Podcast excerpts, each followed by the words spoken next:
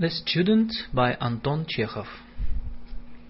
Translated into the English by Pivya Volohonsky. Студент. Антон Чехов. Русско-английский параллельный текст. Russian-English parallel text. Погода вначале была хорошая, тихая. At first the weather was fine, still. Кричали дрозды. Blackbirds called. И по соседству в болотах что-то живое жалобно гудело. And in the nearby swamp something alive hooted plaintively. Точно дуло в пустую бутылку. As if blowing into an empty bottle. Протянул один вальшнеп.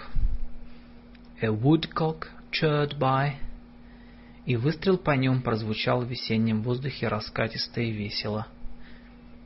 And a shot rang out boomingly and merrily in the spring air. Но когда стемнело в лесу, but when the forest grew dark, не кстати подул с востока холодный пронизывающий ветер, an unwelcome east wind blew up, cold and piercing, все смолкло, and everything fell silent.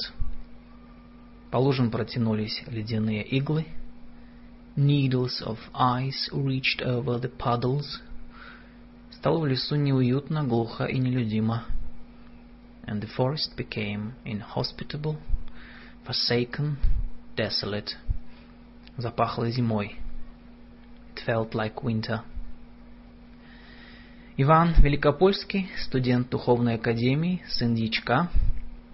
Иван Великопольский, a seminary student, son of a verger. Возвращаясь с тяги домой, was coming home from fowling, шел все время заливным лугом по тропинке. Along a path that went all the way across a water meadow. У него закоченели пальцы, his fingers were numb, и разгорелось от ветра лицо. And his face was burned by the wind. Ему казалось, что этот внезапно наступивший холод нарушил во всем порядок и согласие. It seemed to him that this sudden onset of cold violated the order and harmony of everything, что самой природе жутко, that nature herself felt dismayed, и того вечерние потемки сгустились быстрее, чем надо. And therefore the evening darkness fell more quickly than it should. Кругом было пустынно и как-то особенно мрачно. It was deserted around him and somehow especially gloomy. Только на вдовьих огородах около реки светился огонь. Only by the widow's gardens near the river was there a light burning. Далеко же кругом, и там, где была деревня, версты за четыре, some two miles off, everything was completely drowned in the cold evening darkness. Все сплошь утопало в холодной вечерней мгле. Студент вспомнил, что когда он уходил из дома, the student remembered that when he left the house, его мать, сидя в сенях на полу, his mother was sitting on the floor in the front hall, чистила самовар, босая, barefoot polishing the samovar, а отец лежал на печи и кашлял. His father was lying on the stove and coughing. По случаю Страстной Пятницы дома ничего не варили. Because it was Good Friday, there was no cooking in the house. И мучительно хотелось есть. And he was painfully hungry.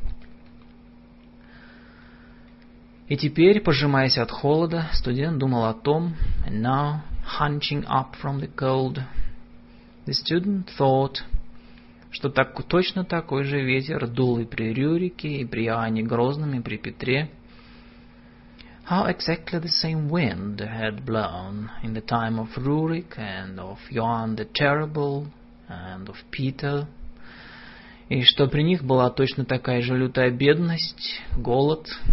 And in their time there had been the same savage poverty and hunger, такие же дырявые соломенные крыши, невежество, тоска, the same leaky thatched roofs, ignorance and anguish, такая же пустыня кругом, мрак, чувство гнета, the same surrounding emptiness and darkness, the sense of oppression. Все эти ужасы были, есть и будут. All these horrors had been and were and would be. И от того, что пройдет еще тысяча лет, жизнь не станет лучше. And when another thousand years had passed, life would be no better. И ему не хотелось домой. And he didn't want to go home. Огороды назывались вдовьями, потому что их содержали две вдовы, мать и дочь. The gardens were called the widows because they were kept by two widows, a mother and a daughter. Костер горел жарко, с треском. The fire burned hotly, with a crackle, освещая далеко кругом спаханную землю. Throwing light far around over the plowed soil — Вдова Василиса, высокая, пухлая старуха в мужском полушубке. The widow Vasilisa, a tall, plump old woman in a man's coat, стояла возле и в раздумье глядела на огонь. Stood by and gazed pensively at the fire. Ее дочь Лукерия, маленькая, рябая, с глуповатым лицом. Her daughter Luceria, small, pock-marked, with a slightly stupid face, сидела на земле и мыла котел и ложки, was sitting on the ground, washing the pot and spoons. Очевидно, только что отужинали. Evidently, they had only just finished supper. Слышались мужские голоса. Male voices were heard. Это здешние работники на реке поили лошадей. It was local laborers watering their horses at the river. «Вот вам и зима пришла назад», — сказал студент, подходя к костру. «Здравствуйте». «Well, here's winter back again», — said the student, approaching the fire. «Good evening». Василиса вздрогнула. Василиса gave a start, но тотчас же узнала его и улыбнулась приветливо. But recognized him at once and smiled affably. «Не узнала, Бог с тобой», — сказала она. «Богатым быть». «I didn't recognize you. God bless you, she said. You'll be a rich man. Поговорили. They talked. Василиса женщина бывалая, служившая когда-то у господ в мамках, а потом в няньках. Василиса had been around, had once served gentlefolk as a wet nurse and then as a nanny. Выражалась деликатно, and her speech was delicate. И с лица ее все время не сходила мягкая степенная улыбка — and the gentle, dignified smile never left her face. Дочь же ее Лукерия, деревенская баба, забитая мужем. Her daughter Luceria, a village woman, beaten down by her husband, только щурилась на студента и молчала. Only squinted at the student and kept silent. И выражение у нее было странное, как у глухонемой. And her expression was strange, like that of a deaf mute. Точно так же в холодную ночь грелся у костра апостол Петр, сказал студент, протягивая к огню руки.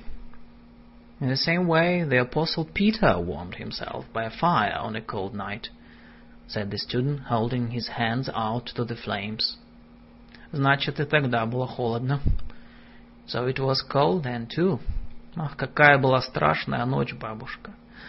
Uh, what a dreadful night that was, Granny до чрезвычайности унылая длинная ночь. An exceedingly long, dreary night. Он посмотрел кругом на потемки. He looked around at the darkness. Судорожно вскрихнул головой и спросил. Shook his head convulsively and asked. Небось, была на двенадцати Евангелиях? I expect you've been to the twelve Gospels. Была, ответила Василиса. I have, replied Василиса. Если помнишь, во время Тайной вечери Петр сказал Иисусу, At the time of the Last Supper, you remember, Peter said to Jesus, «С тобою готовь и в темницу, и на смерть». I'm ready to go with you, both into prison and to death. А Господь ему на это, And the Lord said to him, Говорю тебе, Петр, не припоет сегодня петел, то есть петух, как ты трижды отречешься, что не знаешь меня. I tell you, Peter, the cock will not crow this day, before you deny three times that you know me. После вечери Иисус смертельно тосковал в саду и молился.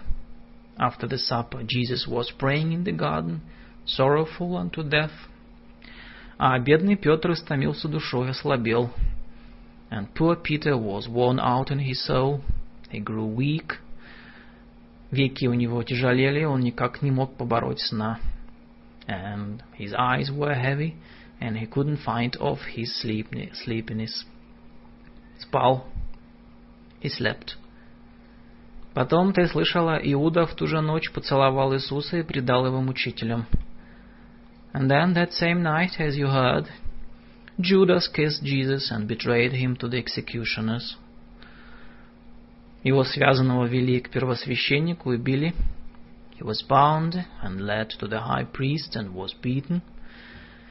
А Петр, изнеможенный, замученный тоской и тревогой, понимаешь ли, не выспавшийся, предчувствуя, and Peter, exhausted, suffering in sorrow and anguish, you see, not having had enough sleep, and предчувствуя, что вот-вот на земле произойдет что-то ужасное, шел вслед.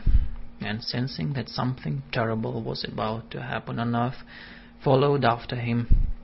Он страстно, без памяти любил Иисуса и теперь видел издали, как его били. He loved Jesus passionately, to distraction.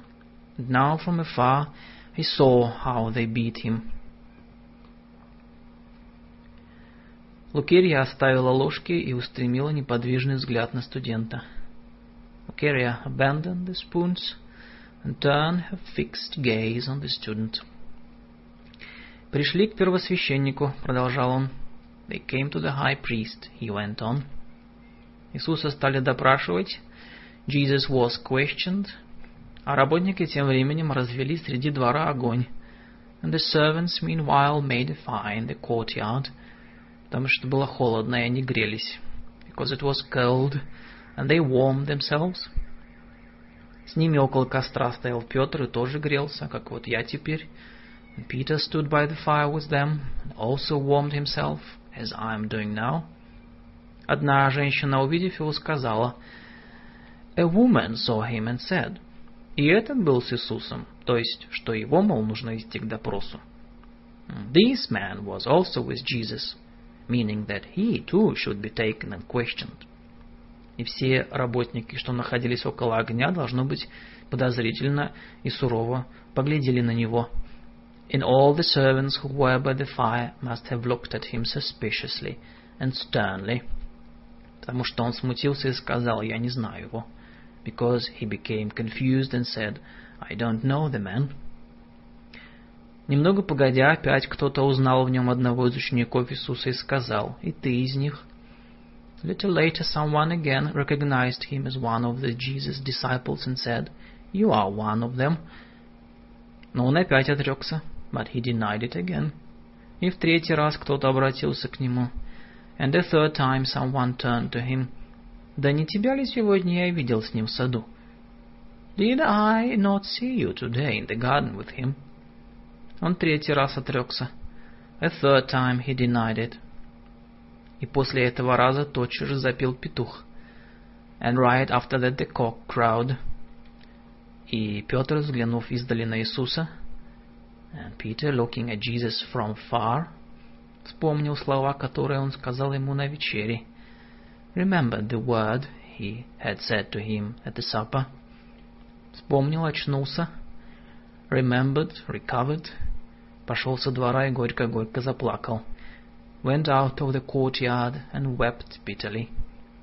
Евангелии сказано, and the Gospel says, и сшед вон плакася горько. And he went out and wept, bitterly. Воображаю. Тихий, тихий, темный, темный сад. I picture it very, very silent and dark garden, и в тишине едва слышатся глухие рыдания. And barely heard in the silence a muffled sobbing. Студент вздохнул, задумался. The student sighed and fell to thinking. Продолжая улыбаться, Василиса вдруг всхлипнула. Still smiling, Vasilisa suddenly choked. И слезы, крупные, изобильные, потекли у нее по щекам. And big, abundant tears rolled down her cheeks. И она заслонила рукавом лицо от огня. And she shielded her face from the fire with her sleeve, как бы стыдясь своих слез. As if ashamed of her tears. А Лукерия, глядя неподвижно на студента, покраснела. And Lucaria, gazing fixedly at the student, flushed. И выражение у нее стало тяжелым, напряженным. And her expression became heavy, strained. Как у человека, который сдерживает сильную боль. As in someone who is trying to suppress intense pain. Работники возвращались с реки. The laborers were coming back from the river и один из них верхом на лошади был уже близко. And one of them on horseback was already close. И свет от костра дрожал на нем. And the light of the fire wavered on him. Студент пожелал в дом спокойной ночи и пошел дальше. The student wished the widows good night and went on. И опять наступили потемки, and again it was dark, и стали зябнуть руки, and his hands were cold. Дул жестокий ветер. A cruel wind was blowing. В самом деле возвращалась зима. And winter was indeed coming back. И не было похоже, что послезавтра Пасха. And it didn't seem that in two days it would be Easter. Теперь студент думал о Василисе. Now the student was thinking about Vasilisa. Если она заплакала, if she wept, то значит все происходившее в ту страшную ночь с Петром имеет к ней какое-то отношение. It meant that everything that had happened with Peter on that dreadful night had some relation to her. Он оглянулся. He looked back. Одинокий огонь спокойно мигал в темноте. Their solitary fire flickered peacefully in the darkness. Возле него уже не было видно людей. And the people around it couldn't longer be seen. Студент опять подумал, The student thought again, что если Василиса заплакала, а ее дочь смутилась, that if Vasilisa wept and her daughter was troubled, то очевидно то, о чем он только что рассказывал, then obviously what he had just told them, что происходило 19 веков назад, something that had taken place 19 centuries ago, имеет отношение к настоящему, had a relation to the present, к обеим женщинам, to both women, вероятно, к этой пустынной деревне, and probably to this desolate village, и к нему самому, ко всем людям, to himself, to all people. Если старуха заплакала, и the old woman wept, то не потому, что он умеет трогательно рассказывать. It was not because he was able to tell it movingly, потому что Петр ей близок, because Peter was close to her, потому что она всем своим существом заинтересована в том, что происходило в душе Петра. And she was interested with her whole being in what had happened in Peter's soul. И радость вдруг заволновалась в его душе. Joy suddenly stirred in his soul. И он даже остановился на минуту, чтобы перевести дух. And he even stopped for a moment to catch his breath. Прошлое, думал он, связано с настоящим непрерывной цепью событий.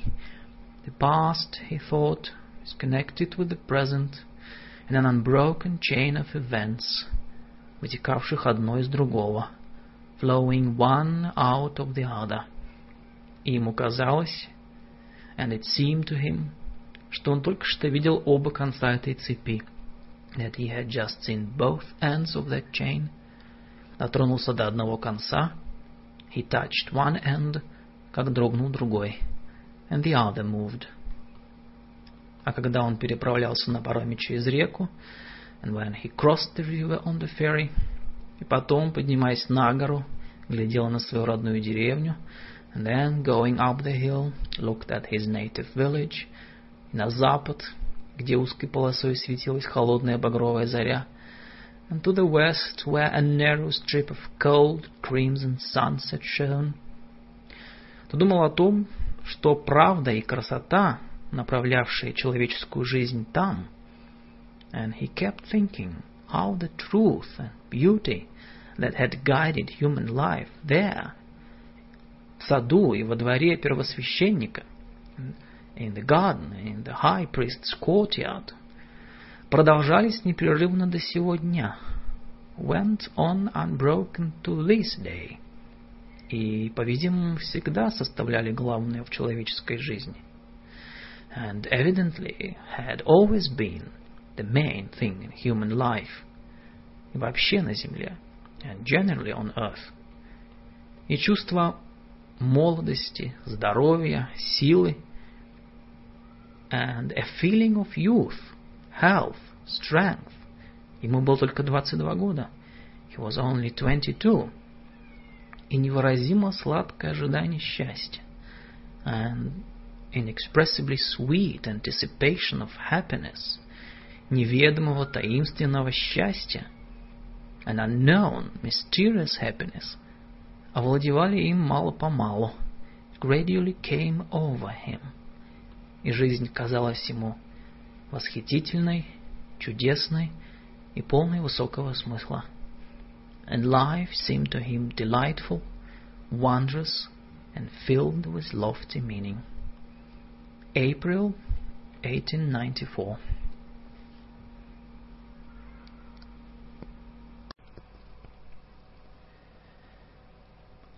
Anna on the Neck by Anton Chekhov Russian-English parallel text translated into the English by Pivya Volahonsky. Part 1 Chapter 1 После венчания не было даже легкой закуски. After the wedding, there was not even a light snack. Молодые выпили по бокалу, the newlyweds drank a glass, переоделись и поехали на вокзал, changed their clothes and went to the station. Вместо веселого свадебного бала и ужина, instead of a gay wedding ball and dinner, вместо музыки и танцев, instead of music and dancing, поездка на Богомолье за 200 верст. A 200-mile pilgrimage. Многие одобрили это. Many approved of it. Говорят, что Модест Алексеевич уже в чинах и не молод. Saying that Modest Alexeyevich was of high rank and no longer young. И шумная свадьба могла бы, пожалуй, показаться не совсем приличной. And a noisy wedding might perhaps not seem quite proper. Да и скучно слушать музыку. And then, too, it was boring to listen to music. Когда чиновник 52 лет женится на девушке, которой едва минуло 18. When a 52-year-old official married a girl barely over 18. Говорили также, что эту поездку в монастырь It was also said that Модест Алексеевич, как человек с правилами, затеял. Модест Алексеевич, as a man of principle, undertook this trip to the monastery, собственно, для того, чтобы дать понять своей молодой жене, essentially to let his young wife know, что и в браке он отдает первое место религии и нравственности. That in marriage too he gave his first place to religion and morality. Молодых провожали. The newlyweds were seen off. Толпа сослуживцев и родных стояла с бокалами и ждала. A crowd of colleagues and relatives stood with glasses, waiting. Когда пойдет поезд, чтобы крикнуть «Ура!» To shout «Ура!» as the train left. И Петр Алексеевич, отец, в цилиндре. And Петр Алексеевич, the father of the bride, in a top hat, и в учительском фраке, and a schoolmaster's tailcoat, уже пьяный и уже очень бледный, already drunk and very pale, все тянулся к окну со своим бокалом, kept holding out his glass towards the window, и говорил умоляюще, and saying imploringly, «Анюта, Аня, Аня, на одно слово. Анюта, Аня, Аня, just one word». Аня наклонялась к нему из окна. Аня leaned out the window towards him, и он шептал ей что-то, and he whispered something to her, вдавая ее запахом винного перегара, breathing winey fumes on her, дул в ухо, ничего нельзя было понять, blowing in her ear, she understood none of it, и крестил ей лицо, грудь, руки, and made a cross over her face, breast, hands. При этом дыхание у него дрожало, his breath trembled, на глазах блестели слезы, and tears glistened in his eyes. А братья Ани, Петя и Андрюша, гимназисты, and Anya's brothers, Петя и Андрюша, both high school students, дергали его сзади за фрак и шептали сконфуженно. Pulled him from behind by the tailcoat and whispered in embarrassment. «Папочка, будет, папочка, не надо. Папа, that will do. Папа, you mustn't». Когда поезд тронулся, when the train set off, Аня видела, как ее отец побежал немножко за вагоном. Аня saw her father run a little way after their car, пошатываясь и расплескивая свое вино, staggering and spilling his wine — какое у него было жалкое, доброе, виноватое лицо. And what a pathetic, kind, and guilty face he had. «Ура!» — кричал он. «Ура!» — he shouted. Молодые остались одни. The newlyweds were left alone. Модест Алексеевич осмотрелся в купе. Модест Алексеевич looked around the compartment разложил вещи по полкам, put their things on the racks, и сел против своей молодой жены, улыбаясь, and sat down opposite his young wife, smiling. Это был чиновник среднего роста. He was an official of average height, довольно полный, пухлый, очень сытый, rather stout, plump, very well fed, с длинными бакинами и без усов, with long side whiskers and no moustache. И его бритый, круглый, резко очерченный подбородок, and his clean-shaven, round, sharply outlined chin, походил на пятку, resembled a heel. Самое характерное в его лице было отсутствие усов — What most characterized his face was the missing moustache. И это свежевыбритое голое место, and that freshly shaven bare space, которое постепенно переходило в жирные дрожащие, как желе щеки, which gradually turned into fat cheeks, quivering like jelly. Держался он солидно, His bearing was dignified. Движения у него были не быстрые. His movements were not quick. Манеры мягкие. His manners were gentle. Не могу не припомнить теперь одного обстоятельства. I can't help recalling one circumstance now, сказал он, улыбаясь. He said, smiling. Пять лет назад, когда Косоворотов получил орден Святой Анны второй степени, five years ago, when Косоротов got the order of Saint Anna second degree, и пришел благодарить, and went to say thank you, то его сиятельство выразился так. His Excellence expressed himself thus. Значит, у вас теперь три Анны. So now you have three Annas. Одна в петлице и две на шее. One in your buttonhole and two on your neck. А надо сказать, что в то время к Косоротову только что вернулась его жена. And I should mention that at that time Косороtov's wife had just come back to him. А особо сварливая, легкомысленная, a shrewish and frivolous person, который звалянный, whose name was Anna. Надеюсь, что когда я получу Анну второй степени, I hope that when I get the honor second degree, то его сиятельство не будет иметь повода сказать мне то же самое. His Excellency will have no reason to say the same to me.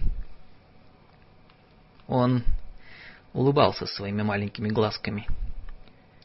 He smiled with his little eyes. И она тоже улыбалась. And she also smiled. Волнуясь от мыслей, troubled by the thought, что этот человек может каждую минуту поцеловать ее. That this man might at any moment kiss her. Своими полными, влажными губами. With his full moist lips. Что она уже не имеет права отказать ему в этом. She no longer had the right to deny him that. Мягкие движения его пухлого тела пугали ее. The soft movements of his plump body frightened her. Ей было и страшно, и гадко. And she felt afraid and squeamish. Он встал, не спеша снял с шеи орден. He got up and hurriedly removed his decoration from his neck.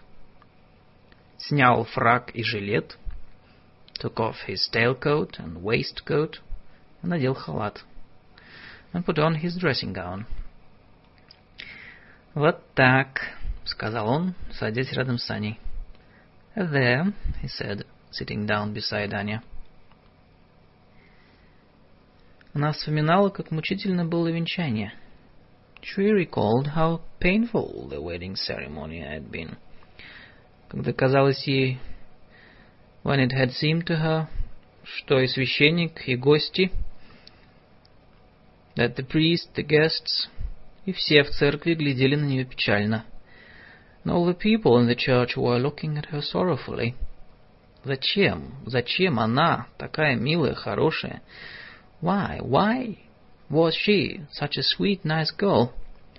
Выходит, за этого пожилого, неинтересного господина — marrying this middle-aged, uninteresting gentleman. Еще утром сегодня она была в восторге. That morning she had still been delighted, что все так хорошо устроилось. That everything was turning out so well.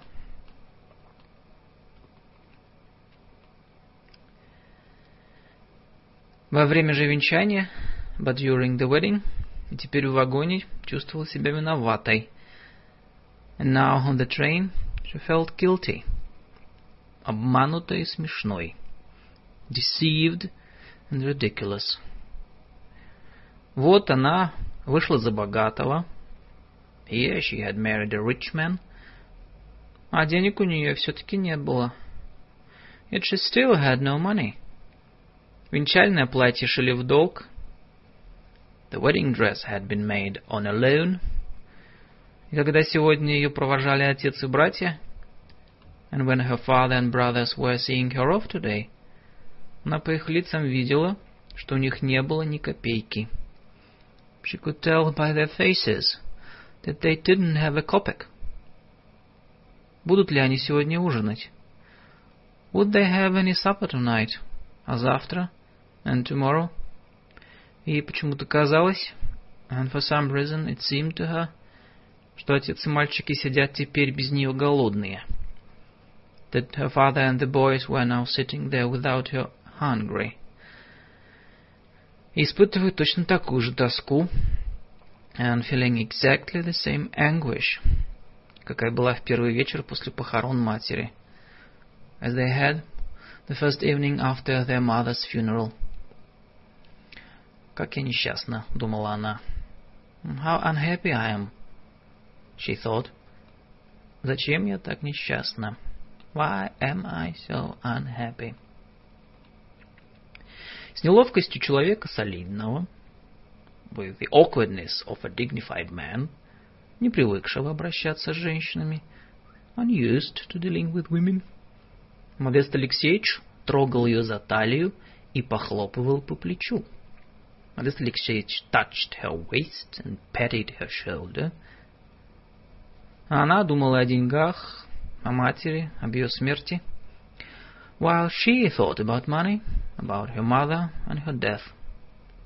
Когда умерла мать, when her mother died, отец Петр Леонтьевич, учитель чистописания, рисования в гимназии, запил.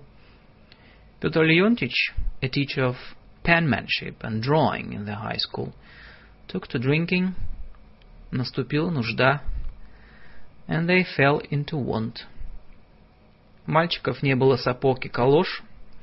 The boys had no boots or galoshes. Отца таскали к мировому. The father kept being dragged before the justice of the peace. Приходил судебный пристав и описывал мебель. The bailiff came to make an inventory of the furniture. Какой стыд. Such shame. Аня должна была ухаживать за пьяным отцом. Anya had to look after the drunken father, штопать братьям чулки, darn her brother's socks, ходить на рынок, go to the market.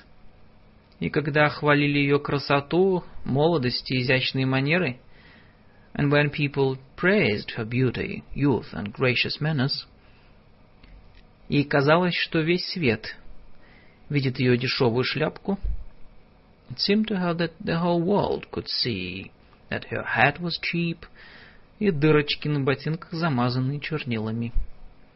And the holes in her shoes were daubed over with ink.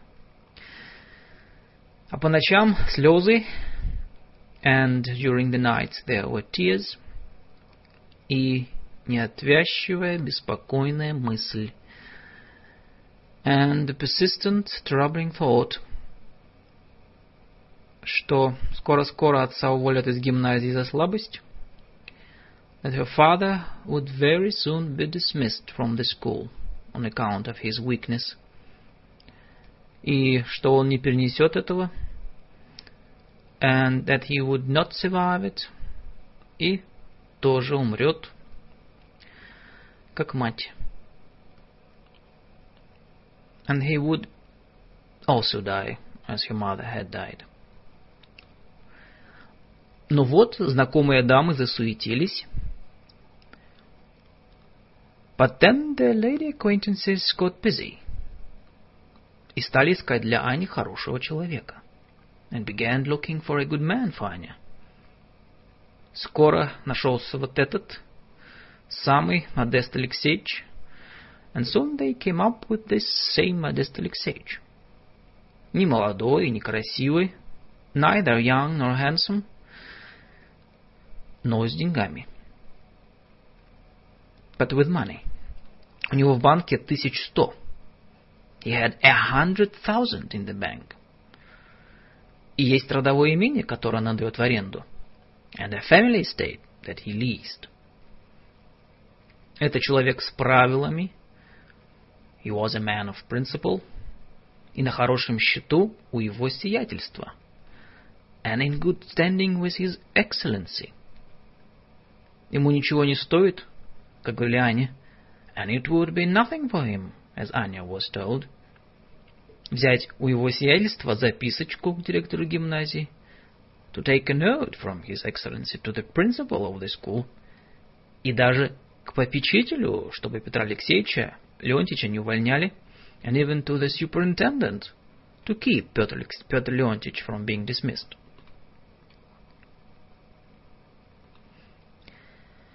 Потом она вспоминала эти подробности, and as she recalled these details, вдруг послышалась музыка, and she suddenly heard music, ворвавшаяся в окно вместе с шумом голосов. bursting through the window with the noise of voices. Это поезд остановился на полустанке. The train had stopped at a small station.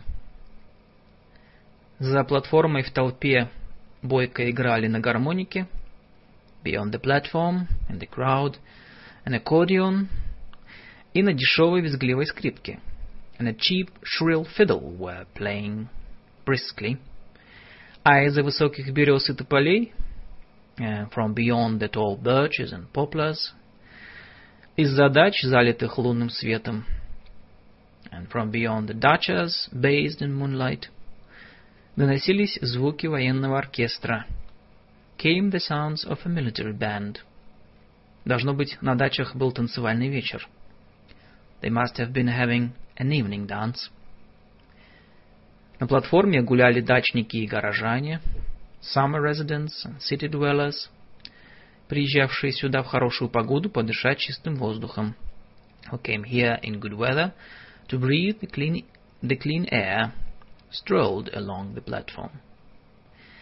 Был тут и Артынов, владелец всего этого дачного места. Артынов was also there, the owner of this whole summer colony. Богач, высокий, полный брюнет, a rich man, tall, stout, dark-haired, похожий лицом на армянина, with an Armenian-looking face, с глазами на выкате и в странном костюме, protruding eyes and a strange costume. На нем была рубаха, расстегнутая на груди. He was wearing a shirt unbuttoned on the chest. И высокие сапоги со шпорами.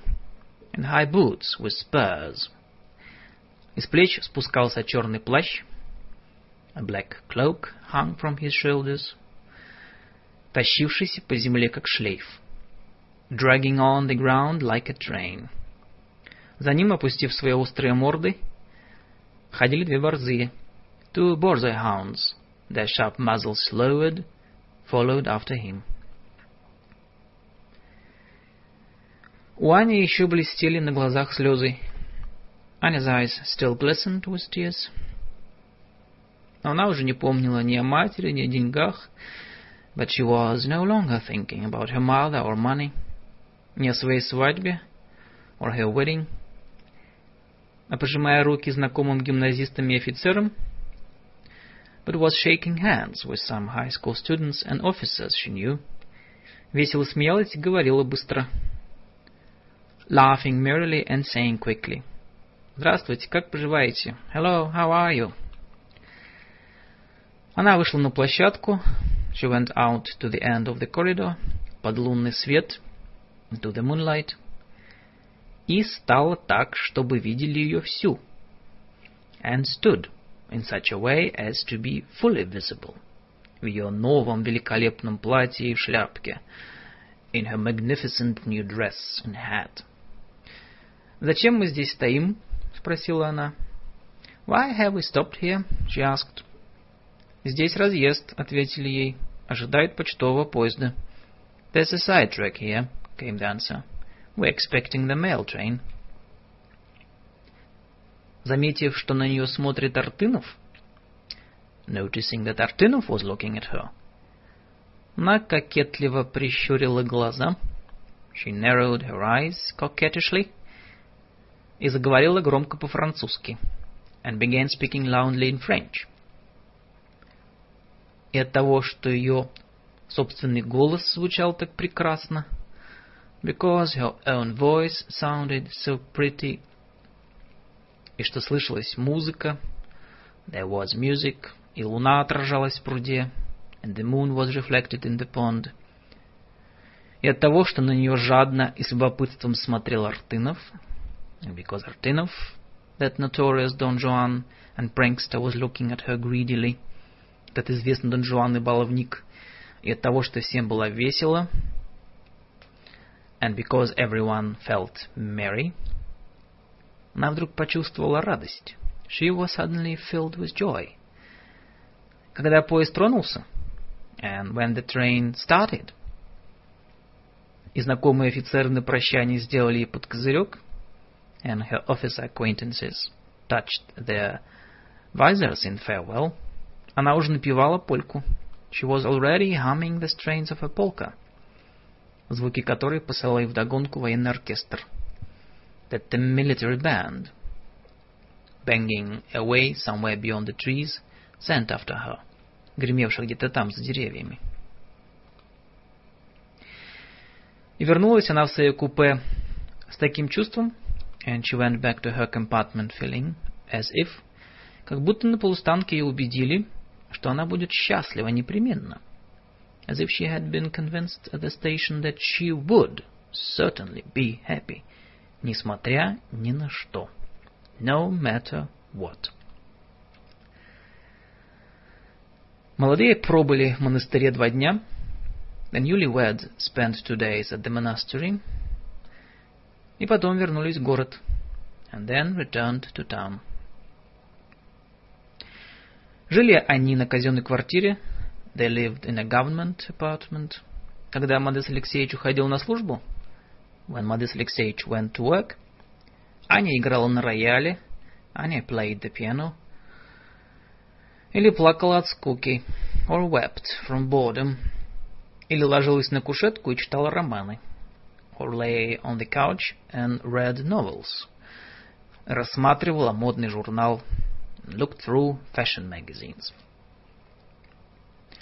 За обедом Модест Алексеевич ел очень много. At dinner Модест Алексеевич ate a great deal. Говорил о политике, and talked about politics, о назначениях, переводах и наградах, about appointments, transfers and bonuses, о том, что надо трудиться, that one had to work, что семейная жизнь есть не удовольствие, that family life was not a pleasure, but a duty, а долг, что копейка рубль бережет, that a penny saved was a penny earned, что выше всего на свете он ставит религию и нравственность. That he considered religion and morality the highest things in the world. И, держа нож в кулаке как меч, and gripping the knife in his fist like a sword, он говорил, каждый человек должен иметь свои обязанности. He said, Every man must have his responsibilities. Аня слушала его, боялась, and Anya listened to him, afraid, и не могла есть, and unable to eat. Обыкновенно вставала из-за стола голодной, and usually left the table hungry. После обеда муж отдыхал и громко храпел. After dinner, her husband rested and snored loudly. А она уходила к своим and she went to see her family. Отец и мальчики посматривали на нее как-то особенно. Her father and the boys looked at her somehow peculiarly, как будто только что до ее прихода осуждали ее, as if just before she came they had been denouncing her, за то, что она вышла из-за денег за нелюбимого, for marrying for the sake of money — a dull, boring man whom she did not love. Нудного, скучного человека. Ее шуршащее платье, браслетки и вообще дамский вид стесняли. Her rustling dress, her bracelets and ladylike look in general embarrassed and offended them. Оскорбляли их. В ее присутствии они немножко конфузились. In her presence they felt slightly abashed и не знали, о чем говорить с ней and did not know what to talk about. Но все же любили они ее по-прежнему. But still they loved her as before. И еще не привыкли обедать без нее. And had not yet grown accustomed to eating without her. Она садилась и кушала с ними щи. She sat down with them and ate щи.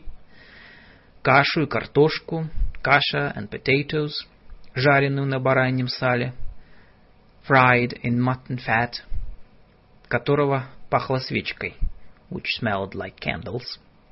Петр Леонтьевич дрожащей рукой наливал из графинчика, with a trembling hand. Петр Леонтьевич poured from a decanter и выпивал быстро, с жадностью, and drank quickly, greedily, с отвращением, with disgust. Потом выпивал другую рюмку, потом третью, then drank another glass, then a third. Петя и Андрюша, худенькие бледные мальчики. Петя and Андрюша, thin, pale boys, с большими глазами, with big eyes, брали графинчик и говорили растерянно. Took the decanter away and said in perplexity. Не надо, папочка, не надо. Довольно. You mustn't, papa. That's enough, papa. И Аня тоже тревожилась. And Anya was also worried. И умоляла его больше не пить. And begged him not to drink anymore. А он вдруг вспыхивал, and he suddenly flared up, и стучал кулаком по столу, and banged his fist on the table. Я никому не позволю надзирать за мной. I won't anyone supervise me, кричал он, he cried. Мальчишки, девчонка, я вас всех выгоню вон. Mere infants, I'll throw you all out. Но в голосе его слышалась слабость, доброта, but there was weakness and kindness in his voice, и никто его не боялся. And no one was afraid of him. После обеда обыкновенно он наряжался. After dinner he usually got dressed up. Бледный, с порезанным от бритья подбородком, pale, with razor nicks on his chin, вытягивая тощую шею and stretching his skinny neck. Он целых полчаса стоял перед зеркалом и прихорашивался. He spent half an hour standing in front of the mirror, preening himself, то причесываясь, brushing his hair, то закручивая свои черные усы, twirling his black mustache, прыскался духами, spraying himself with scent, завязывал бантом галстук, knotting his tie, потом надевал перчатки, цилиндр, then put on his gloves and top hat, и уходил на частные уроки, and went to give private lessons. А если был праздник, but if it was a feast day, то он оставался дома, he stayed home, и писал красками или играл на, фор- на физгармонии, and painted or played the harmonium, которая шипела и рычала, which hissed and roared. Он старался выдавить, выдавить из нее стройные гармоничные звуки. He tried to squeeze whole harmonious sounds out of it и подпевал and sang along. Или же сердился на мальчиков or else said gruffly to the boys, «Мерзавцы, негодяи, испортили инструмент. Scoundrels, blackguards, you've ruined the instrument».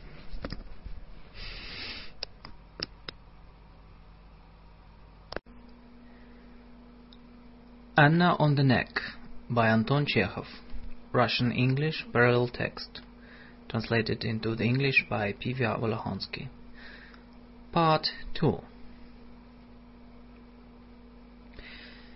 По вечерам муж Ани играл в карты со своими сослуживцами. In the evenings, Anya's husband played cards with his colleagues, жившими с ними под одной крышей в казенном доме, who lived under the same roof with him in the government building. Сходились во время карт жены чиновников. During cards, the wives of the officials got together – некрасивые, безвкусно наряженные, грубые, как кухарки, ugly, tastelessly dressed, coarse as kitchen maids.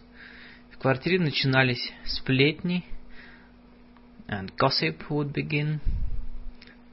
Такие же некрасивые и безвкусные, как сами чиновницы. As ugly and tasteless as the wives themselves. Случалось, что Модест Алексеевич ходил с Аней в театр. Occasionally, Modest Алексеевич took Anya to the theater.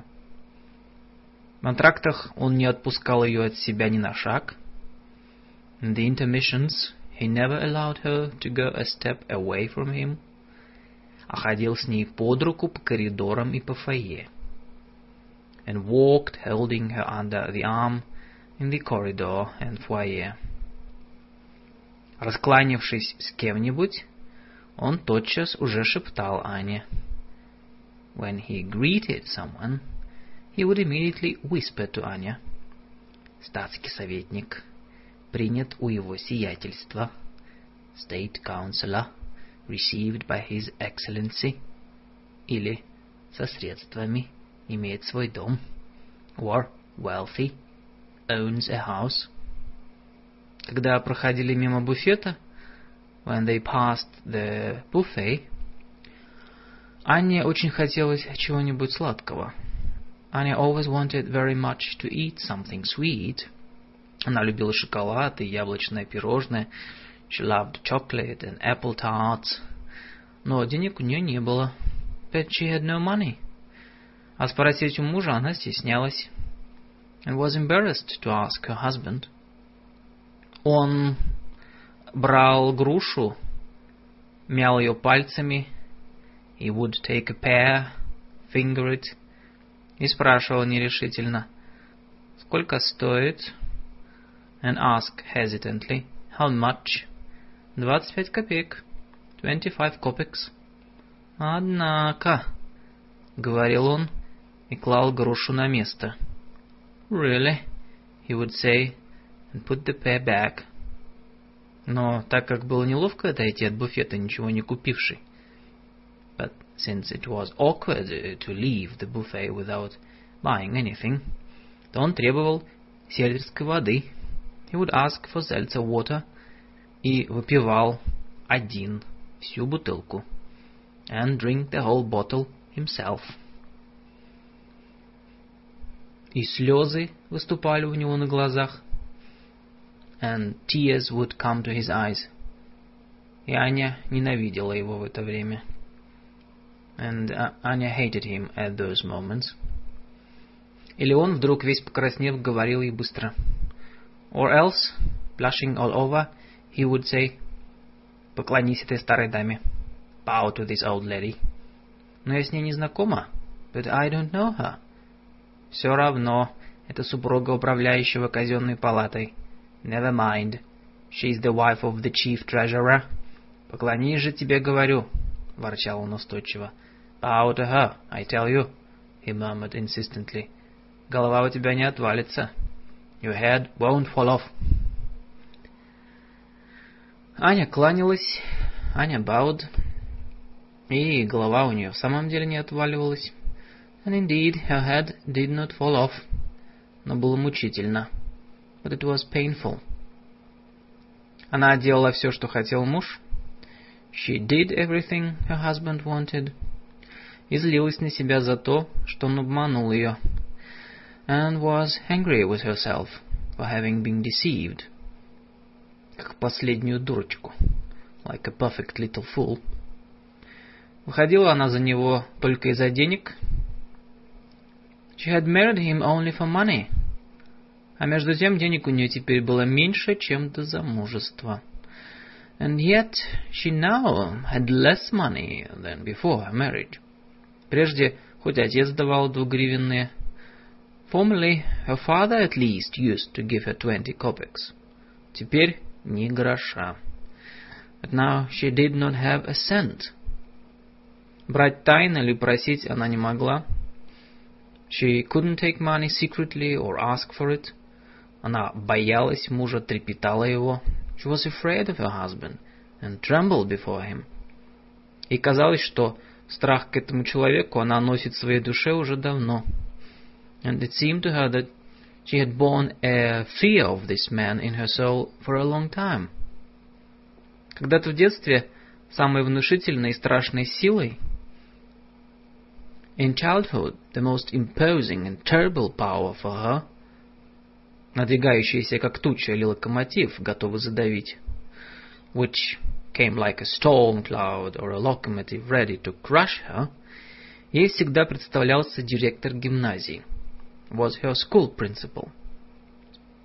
Другой такой же силой, another such power, которой в семье всегда говорили и которую почему-то боялись, uh, which they always talked about in the family and which they feared for some reason, был его сиятельство. Was His Excellency. И был еще десяток сил помельче. And there were also some dozen powers of a lesser sort.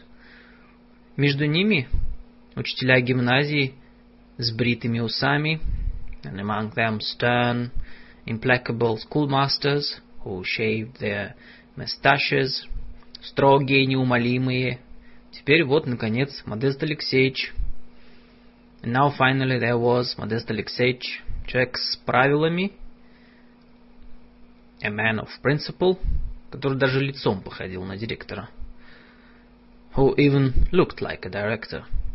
И воображение Ани все эти силы сливались в одно, and in Anya's imagination all these powers blended into one.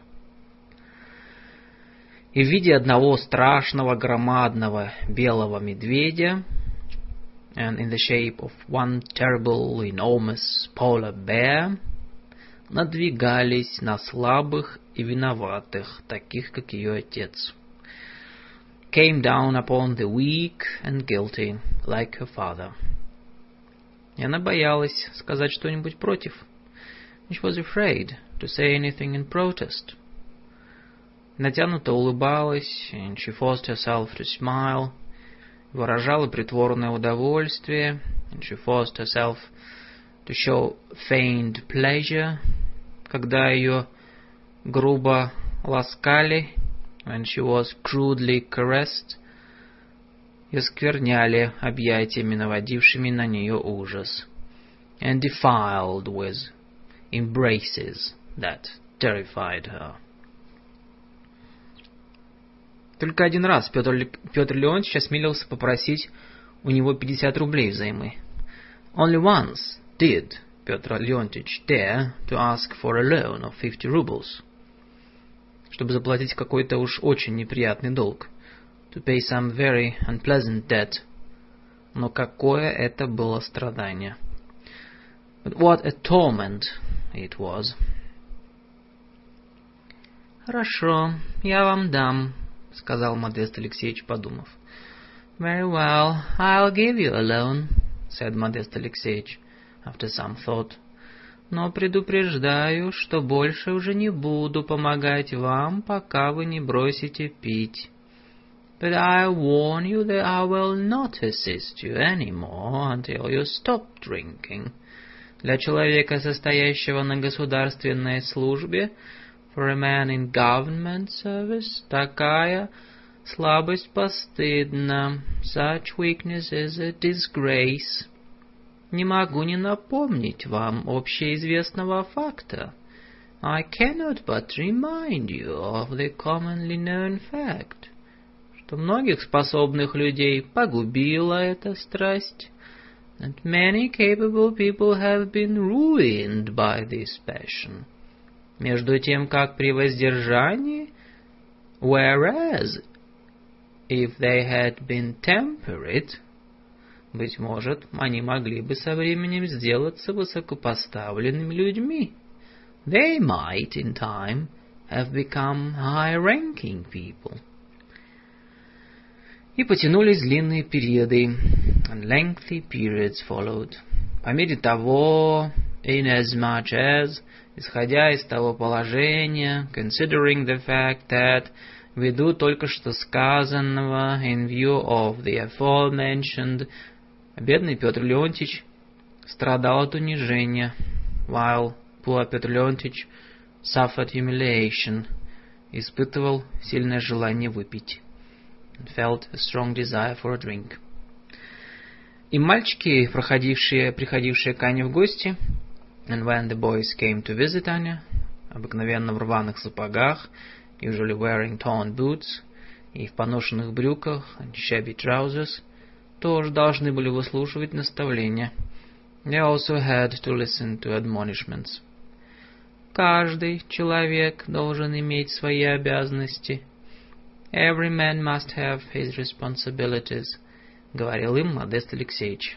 Модест Алексеевич said to them. А денег не давал. But he gave no money. Но зато он дарил Ане кольца, браслеты и броши. Instead, he gave Anya rings, bracelets, brooches, говоря, что эти вещи хорошо иметь про черный день. Saying it was good to keep these things for an unlucky day. И часто он отпирал ее комод, and he often unlocked her chest of drawers и делал ревизию. Все ли вещи целы? And checked that all the things were there.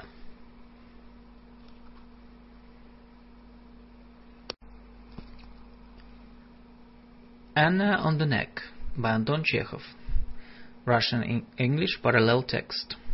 Translated into the English by Piva Volohonsky. Part 3. Chapter 2.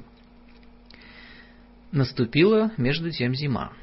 Meanwhile, winter came. Еще задолго до Рождества в местной газете было объявлено. Long before Christmas, the local paper announced, что 29 декабря в дворянском собрании имеет быть обычный зимний бал. That the customary winter ball would this year take place on December 29th at the Assembly of the Nobility.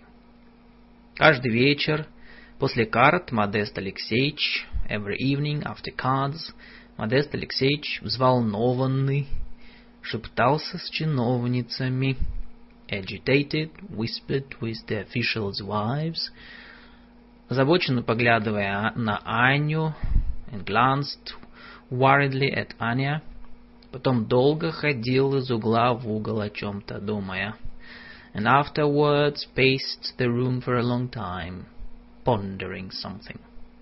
Наконец, как-то поздно вечером, finally, late one evening, Он остановился перед Аней и сказал. He stopped in front of Anya and said, Ты должна сшить себе бальное платье. You must have a ball gown made for you. Понимаешь? Только, пожалуйста, посоветуйся с Марией Григорьевной и Натальей Кузьминичной. Understand? Only please get advice from Мария Григорьевна and Наталья Кузьминична. И дал ей сто рублей and he gave her a hundred rubles. Она взяла, но, заказывая бальное платье, ни с кем не советовалась. She took it, but in ordering her ball gown, she did not get anyone's advice. А поговорила только с отцом, but only talked it over with her father, и постаралась вообразить себе, and tried to imagine, как бы оделась на бал ее мать? How her mother would have dressed for the ball. Ее покойная мать сама одевалась всегда по последней моде. Her late mother had always dressed in the latest fashion и всегда возилась с Аней and had always fussed over Anya и одевала ее изящно, как куклу and dressed her as elegantly as a doll и научил ее говорить по-французски, and taught her to speak French, и превосходно танцевать мазурку, and danced the mazurka superbly. До замужества она пять лет прослужила в гувернантках. Before her marriage, she had worked as a governess for five years. Аня, так же как мать, могла из старого платья сделать новое. Like her mother, Anya was able to make a new dress out of an old one – мыть в бензине перчатки, to clean her gloves with benzene, и брать на прокат бижу, and to rent бижу, и так же, как мать, умела щурить глаза. And like her mother, she knew how to narrow her eyes, uh, картавить, принимать красивые позы, roll her R's, assume beautiful poses, приходить, когда нужно восторг, become enraptured when necessary, и глядеть печально и загадочно, and gaze sorrowfully and mysteriously. А от отца она унаследовала темный цвет волос и глаз, and from her father she had inherited her dark hair and eyes, нервность и эту манеру всегда прихорашиваться, her nervousness, and that manner of always preening herself – Когда за полчаса до отъезда на бал Модест Алексеевич вошел к ней без сюртука, when Modest Alexeyevich came into her room without his frock coat, a half hour before going to the ball, чтобы перед ее трюмо надеть себе на шею орден, in order to put his decoration on his neck in front of her pier glass, то, очарованный ее красотой и блеском ее свежего воздушного наряда, he was enchanted by the beauty and splendor of her fresh, airy costume, самодовольно расчесал себе бакен и сказал, brushed out his side whiskers smugly, and said, «Вот ты у меня какая! Вот ты какая, Анюта!» So that's how you are, that's how you are, Анюта. Продолжал он, вдруг впадая в торжественный тон. He went on, suddenly falling into a solemn tone. Я тебя осчастливил. I've made your happiness. А сегодня ты можешь осчастливить меня. And today you can make mine. Прошу тебя, представься супруге его сиятельства. I beg you to get yourself introduced to his excellency's wife. Ради бога, через нее я могу получить старшего докладчика. For God's sake, through her I may get the post of senior aide. Поехали на бал. They went to the ball. Вот и дворянское собрание, here was the assembly of the nobility, и подъезд со швейцаром, and the main entrance with its doorkeeper, передняя с вешалками, the front hall with its cloakroom, шубы, снующие лакеи, декольтированные дамы, fur coats, scurrying servants and ladies in décolleté, закрывающиеся веерами от сквозного ветра, shielding themselves from the drafty wind with fans. Пахнет светильным газом и солдатами. It smelled of gaslights and soldiers. Когда Аня, идя вверх по лестнице под руку с мужем, услышала музыку, when Anya, going up the stairs on her husband's arm, heard the music, и увидала в громадном зеркале всю себя, and saw her whole figure in an enormous mirror, освещенную множеством огней, under the light of many lamps, то в душе ее проснулась радость. Joy awoke in her soul, и то самое предчувствие счастья, and with it the same presentiment of happiness, какой испытала она в лунный вечер на полустанке. She had felt on that moonlit evening at the little station. Она шла гордая, самоуверенная. She walked proudly, self-confidently, и в первый раз чувствуя себя не девочкой, а дамой.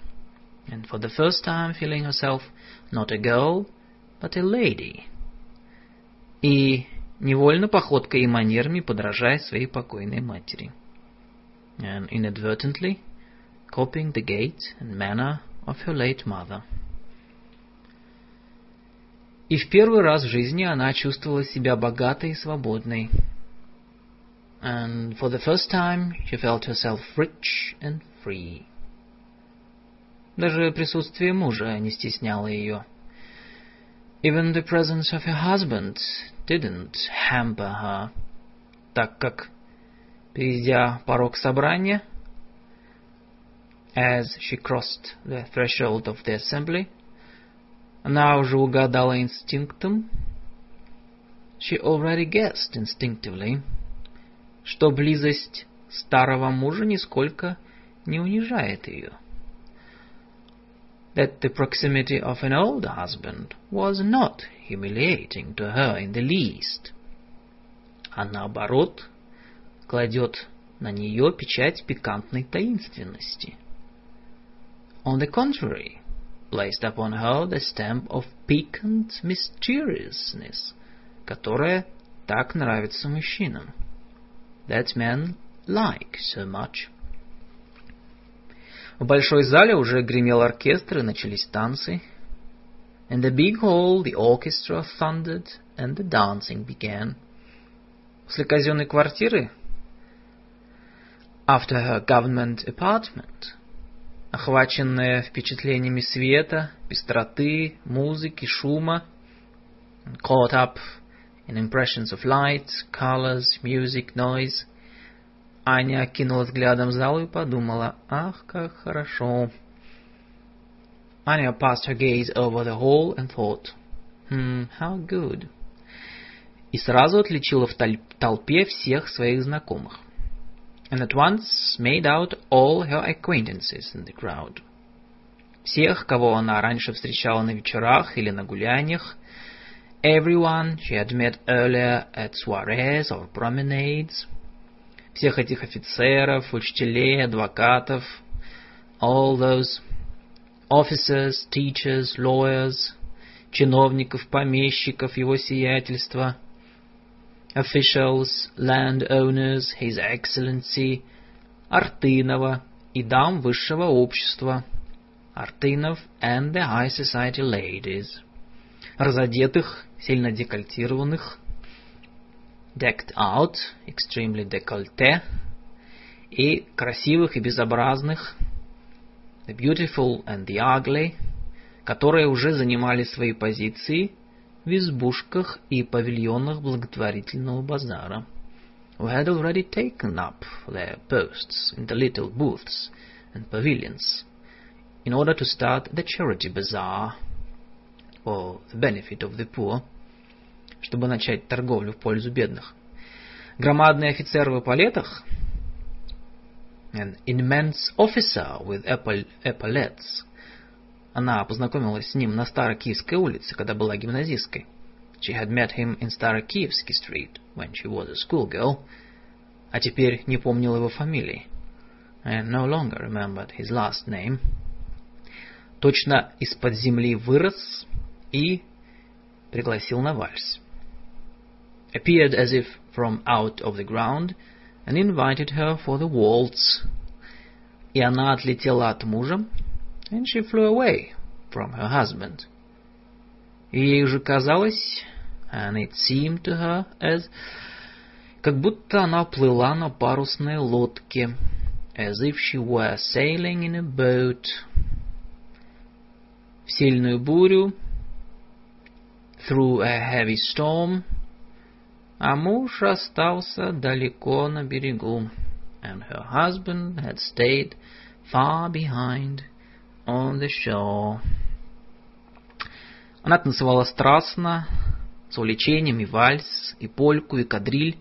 She danced with passion, with enthusiasm, the waltz, the polka, the quadrille, переходя с рук руки, с рук на руки, passing from hand to hand, угорая от музыки и шума, dazed by the music and noise, мешая русский язык с французским, mixing Russian with French, картавя, смеясь и не думая, and rolling her R's and laughing and not thinking, не думая ни о муже, ни о ком и ни о чем, not thinking of her husband or anyone or anything.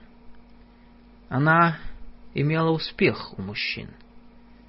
She was a success with men. Это было ясно. That was clear. Да иначе и быть не могло. Uh, could not have been otherwise. Она задыхалась от волнения. She was breathless with excitement. Судорожно тискала в руках веер и хотела пить.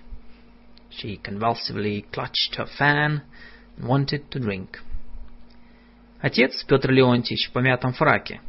Her father, Петр Леонтьевич, in a wrinkled tailcoat, от которого пахло бензином, that smelled of benzene, подошел к ней, came up to her, протягивая блюдечко с красным мороженым.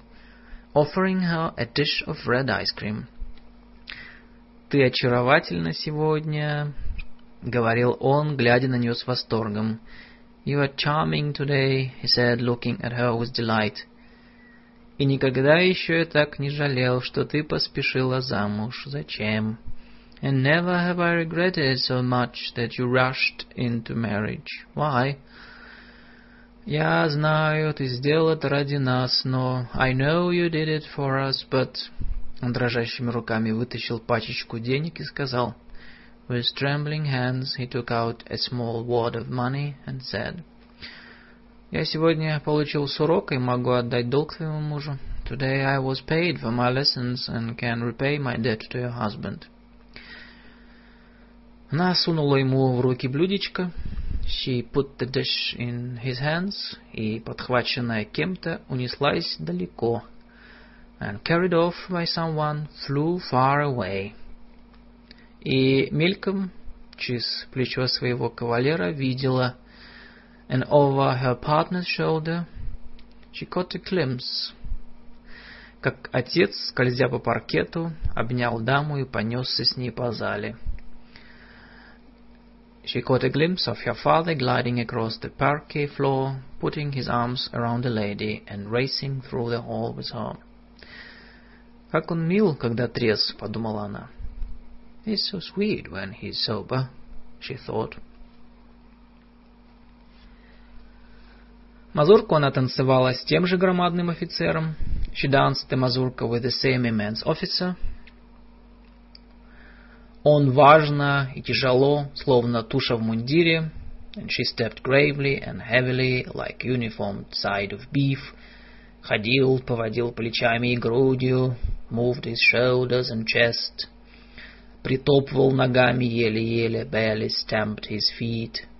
Ему страшно не хотелось танцевать. He was terribly reluctant to dance. Она порхала около, дразня его своей красотой and she fluttered around him, teasing him with her beauty.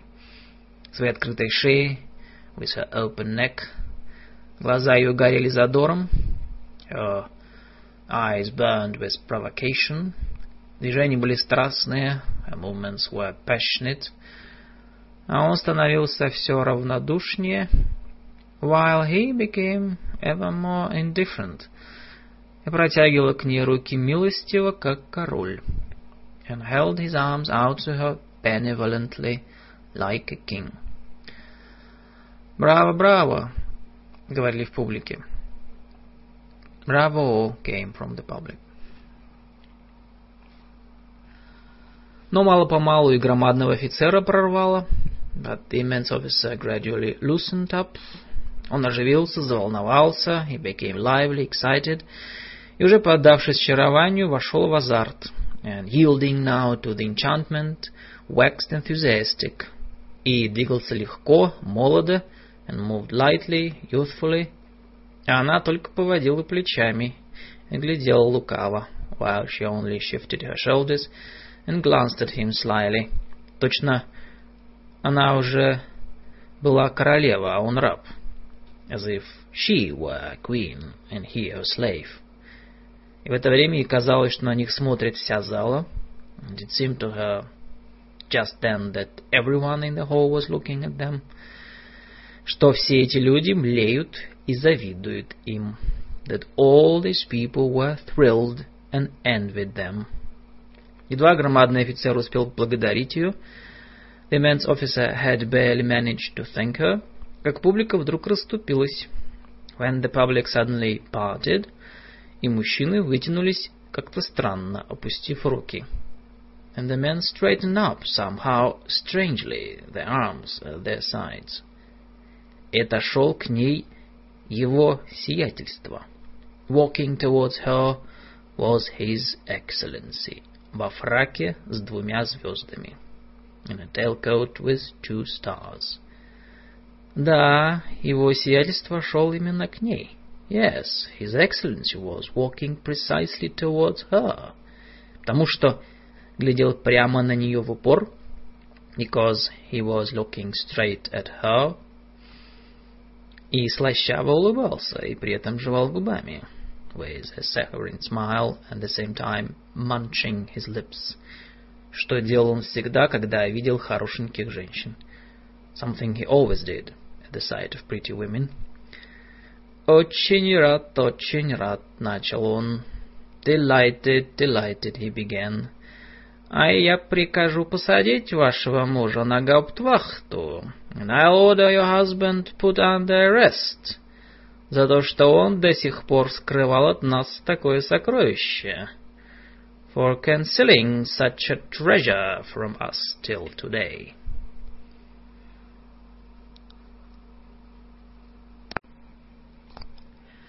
Anna on the Neck by Anton Chekhov. Russian-English parallel text.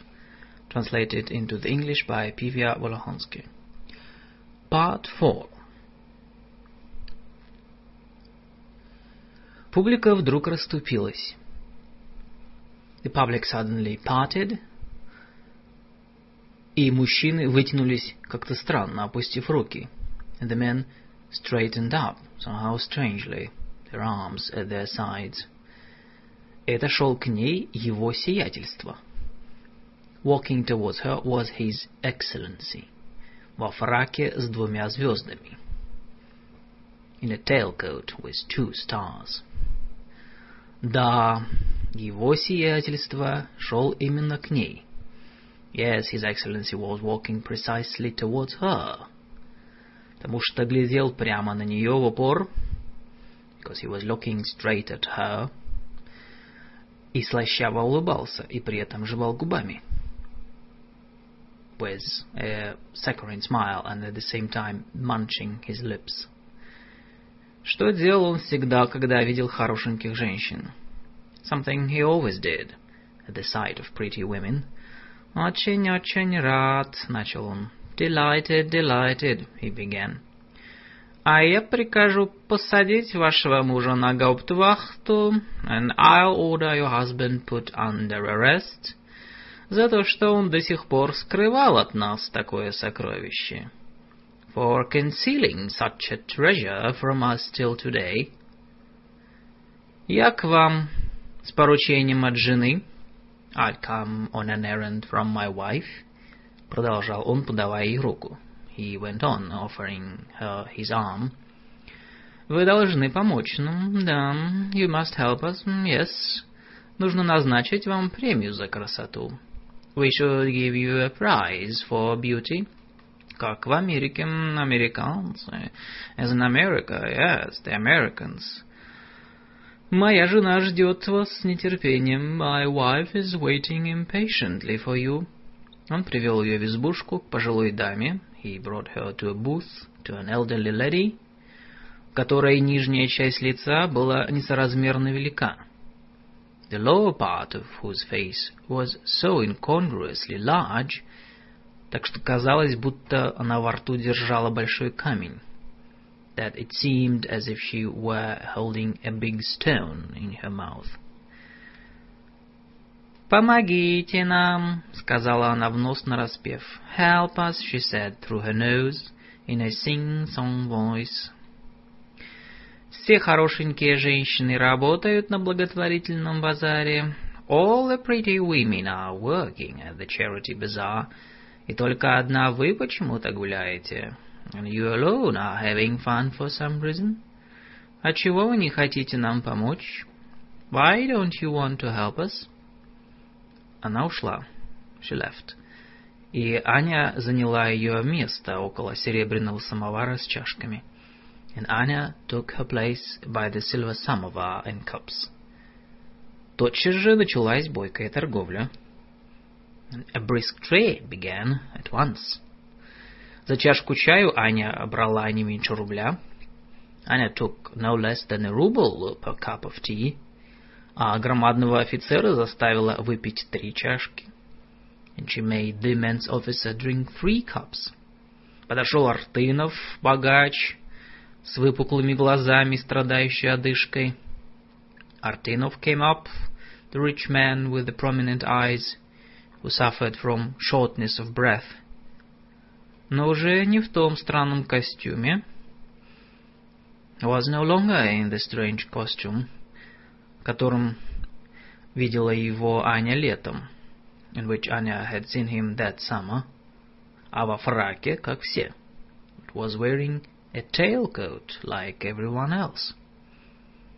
Не отрывая глаз с Ани, он выпил бокал шампанского. Not tearing his eyes from Anya, he drank a glass of champagne и заплатил сто рублей. And paid a hundred rubles for it. Потом выпил чаю и дал еще сто. And then drank tea and gave another hundred. И все это молча, страдая астмой. And all that in silence, suffering from asthma. Аня зазывала покупателей и брала с них деньги. Аня called customers over and took their money. Уже глубоко убежденная, now deeply convinced, что ее улыбки и взгляды не доставляют этим людям ничего, кроме большого удовольствия. That her smiles and looks gave these people nothing but the greatest pleasure. Она уже поняла, что она создана исключительно для этой. She already understood that she had been created solely for this. Шумной, блестящей, смеющейся жизни с музыкой. Noisy, brilliant, laughing life with its music. Танцами и поклонниками. And dancing and admirers. И давнишний страх ее перед силой. And her long-standing fear before the power, которая надвигается и грозит задавить, that was coming down on her and threatening to crush her, казался ей смешным. Seemed ridiculous to her. Никого она уже не боялась. She was no longer afraid of anyone. И только жалела, что нет матери. And only regretted that her mother was not there, которая порадовалась бы теперь вместе с ней ее успехом to rejoice with her now over her successes. Петр Леонтьевич, уже бледный, но еще крепко держась на ногах, Петр Леонтьевич, pale, but still keeping firmly on his feet, подошел к избушке и попросил рюмку коньяку. Came up to the booth and asked for a glass of cognac. Аня покраснела, ожидая, что он скажет что-нибудь неподобающее. Аня blushed, expecting him to say something inappropriate. Ей уже было стыдно, что у нее такой бедный, такой обыкновенный отец.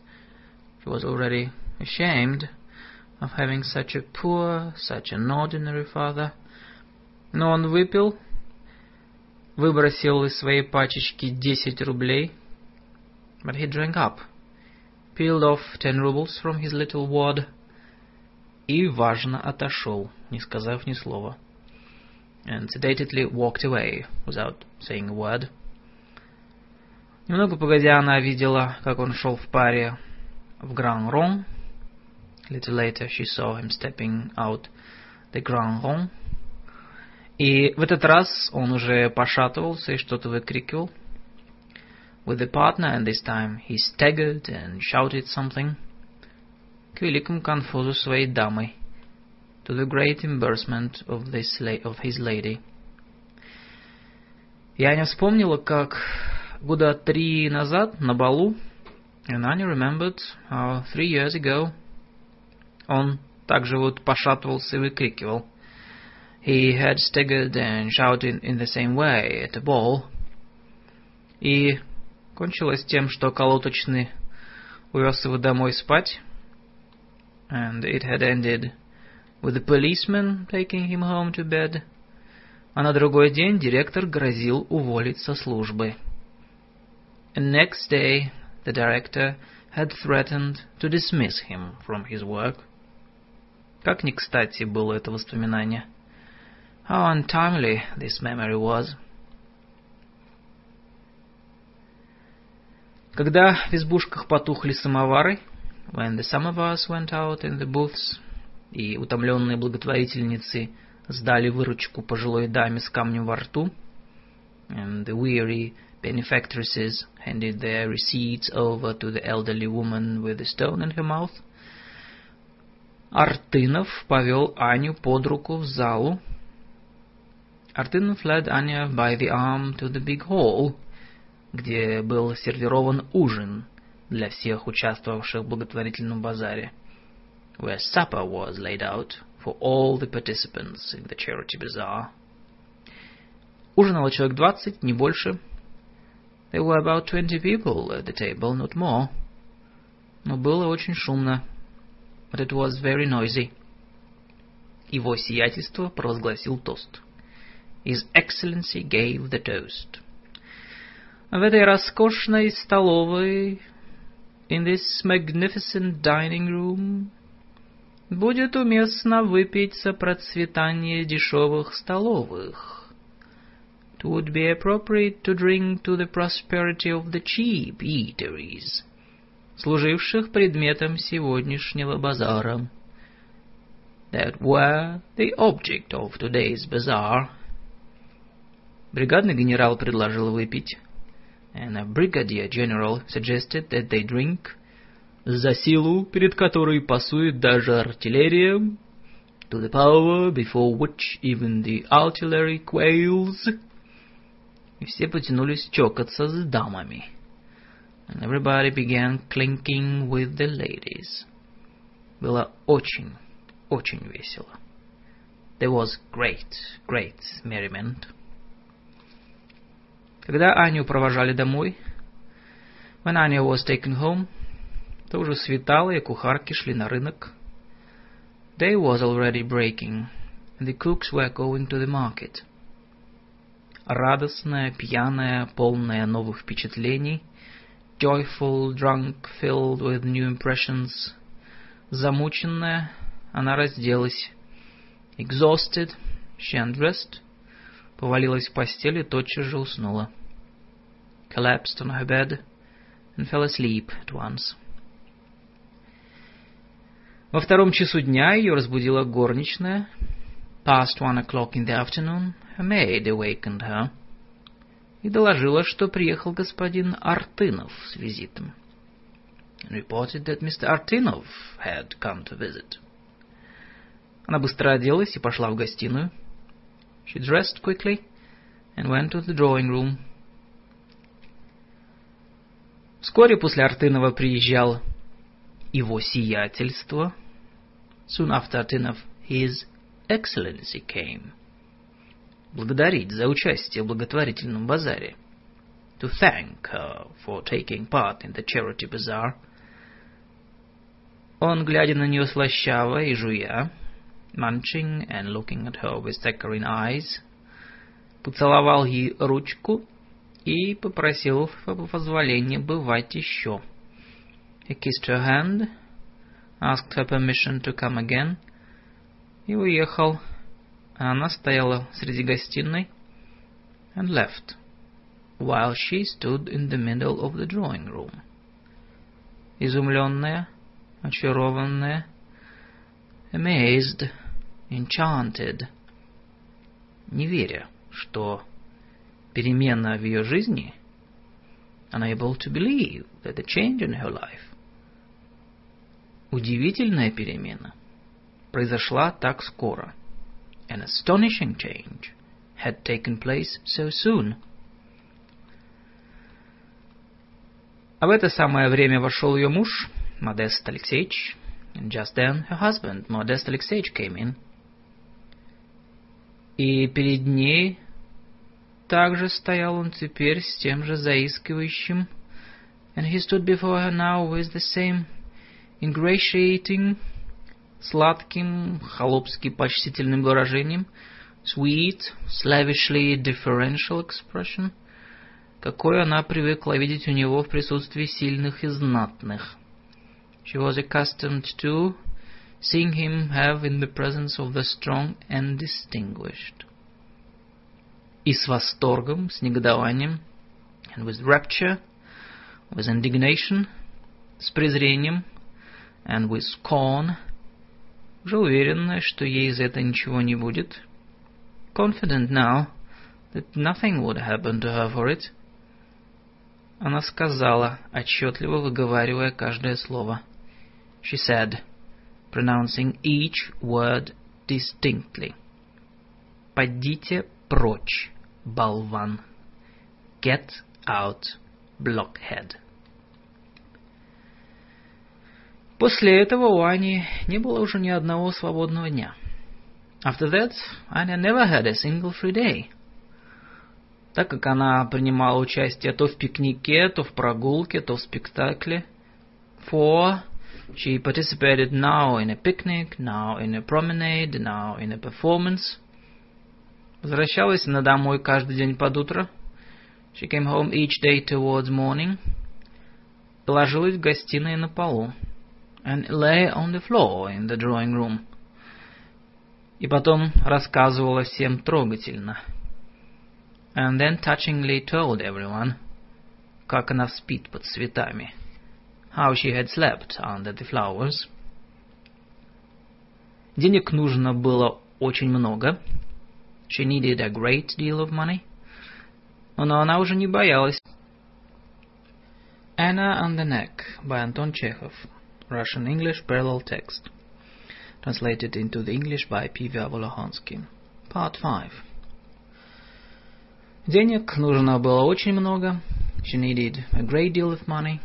Но она уже не боялась Модеста Алексеевича. But she was no longer afraid of Modest Alexeevich и тратила его деньги как свои, and spent his money as if it were her own. И она не просила, не требовала, and she didn't ask, didn't demand, а только посылала ему счета или записки. But merely sent him the bills or notes. Выдать подателю всего 200 рублей, pay the bearer 200 rubles, или немедленно уплатить 100 рублей, or 100 rubles payable at once. На Пасхе Модест Алексеевич получил Анну второй степени. At Easter, Modest Alexeevich received the Anna second degree.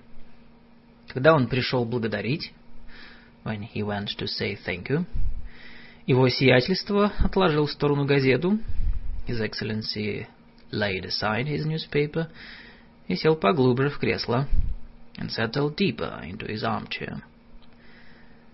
Значит, у вас теперь три Анны. So, now you have three Annas, сказал он, осматривая свои белые руки. He said, examining his white hands. С розовыми ногтями. With their pink nails. Одна в петлице, две на шее. One in the buttonhole and two on your neck. Модест Алексеевич приложил два пальца к губам, Modest Alexeevich put two fingers to his lips. Из осторожности, чтобы не рассмеяться громко, и сказал. As a precaution against laughing out loud, and said. Теперь остается ожидать появления на свет маленького Владимира. Now only remains to wait for little Vladimir to come into the world. Смелюсь просить ваше сиятельство, восприемники. I make so bold as to ask your excellency to be the godfather. Он намекал на Владимира четвертой степени.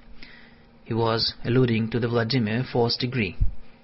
И же воображал, как он будет всюду рассказывать об этом в своем каламбуре. And was already imagining himself telling everywhere about this pun. Удачном по находчивости и смелости. So fortunate in, in its resourcefulness and boldness. хотел сказать еще что-нибудь такое же удачное. And he wanted to say something else equally fortunate. Но его сиятельство вновь углубился в газету. But His Excellency again immersed himself in the newspaper. И кивнул головной. Nodded his head. А Аня все каталась на тройках. And Anya kept riding about in troikas. Ездила с Артыновым на охоту, went hunting with Artinov, играла в одноактных пьесах, ужинала, acted in one-act plays, had suppers, и все реже и реже бывала у своих, and visited her family more and more rarely. Они обедали уже одни. They now dined by themselves. Петр Леонтьевич запивал сильнее прежнего. Petr Leontych drank more than ever. Денег не было. They had no money. И физгармонию давно уже продали за долг. And the harmonium had long since been sold to pay a debt. Мальчики теперь не отпускали его одного на улицу. Now the boys never let him go out alone. И все следили за тем, чтобы он не упал. And watched him lest he fall down. И когда во время катания на Старокиевской им встречалась Аня на паре с Престижной на отлете, and when they met Anya in Starokivsky Street in a coach and pair with an outrunner, и с Артыновым на козлах вместо кучера, and Artinov on the box instead of a driver, Петр Леонтьевич снимал цилиндр и собирался что-то крикнуть. Петр Леонтьевич took off his top hat and was about to shout something. А Петя и Андрюша брали его под руки, but Petya and Andrusha held him by the arms и говорили умоляюще, and said imploringly, «Не надо, папочка. Будет, папочка. You mustn't, papa. That will do, papa». Октябрь 1895. October 1895.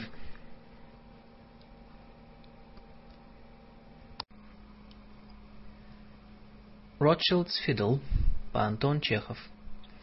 Translated into the English by Piva Volохonsky. Russian-English parallel text. 1. Городок был маленький. The town was small. Хуже деревни. Worse than a village. И жили в нем почти одни только старики. And in it lived almost none but old people, которые умирали так редко, who died so rarely, что даже досадно. It was even annoying. В больницу же и в тюремный замок гробов требовалось очень мало.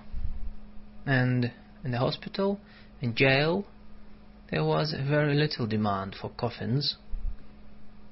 Одним словом, дела были скверные. In short, business was bad. Если бы Яков Иванов был гробовщиком в губернском городе, if Yakov Ivanov had been a coffin maker in the provincial capital, то, наверное, он имел бы собственный дом. He would most likely have had a house of his own. И звали бы его Яковом Матвеевичем. And been called Yakov Matveyevich. Здесь же в городишке звали его просто Яковом. But in this wretched little town he was simply called Yakov. Уличное прозвище у него был почему-то Бронза. His street nickname for some reason was Bronzy. А жил он бедно. And he lived a poor life. Как простой мужик. Like a simple peasant. В небольшой старой избе. In a little old cottage. Где была только одна комната. With only one room. И в этой комнате помещались он, Marfa, печь, and that room housed himself, Marfa, the stove, двухспальная кровать, гробы, the double bed, the coffins, верстак и все хозяйство, the workbench, and all his chattels. Яков делал гробы хорошие, прочные.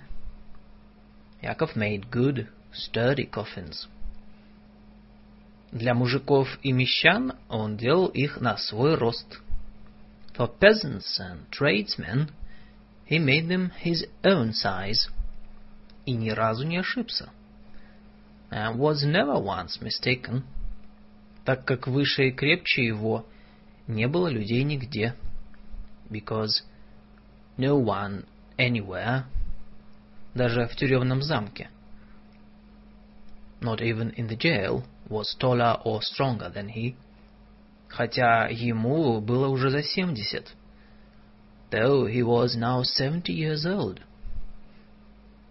Для благородных же и для женщин, for gentlefolk and women, делал по мерке, he worked to measure, и употреблял для этого железный аршин. And for that he used an iron ruler. Заказы на детские гробики принимал он очень неохотно. He accepted orders for children's coffins very reluctantly. Делал их прямо без мерки. And made them straight off without measurements. С презрением. Scornfully. И всякий раз, получая деньги за работу, говорил. And taking the money for his work, would say each time, Признаться, не люблю заниматься чепухой. I confess, I don't like messing with trifles. Кроме мастера, небольшой доход приносила ему также игра на скрипке. Besides his craft, he also earned a little money playing the fiddle. В городке на свадьбах играл обыкновенно жидовский оркестр. There was a Jewish orchestra in town that usually played at weddings, которым управлял лудильщик Моисей Ильич Шахкес. Conducted by the tinsmith Моисей Ильич Шахкес, бравший себе больше половины дохода. who took more than half the proceeds for himself. Так как Яков очень хорошо играл на скрипке, since Yakov played the fiddle very well, особенно русские песни, especially Russian songs, то Шахкес иногда приглашал его в оркестр. Шахкес sometimes invited him to join the orchestra с платой по 50 копеек в день. For 50 kopecks a day. Не считая подарков от гостей. Not counting gifts from the guests. Когда Бронзе сидел в оркестре, when Bronze sat in the orchestra, то у него прежде всего потело и багровело лицо.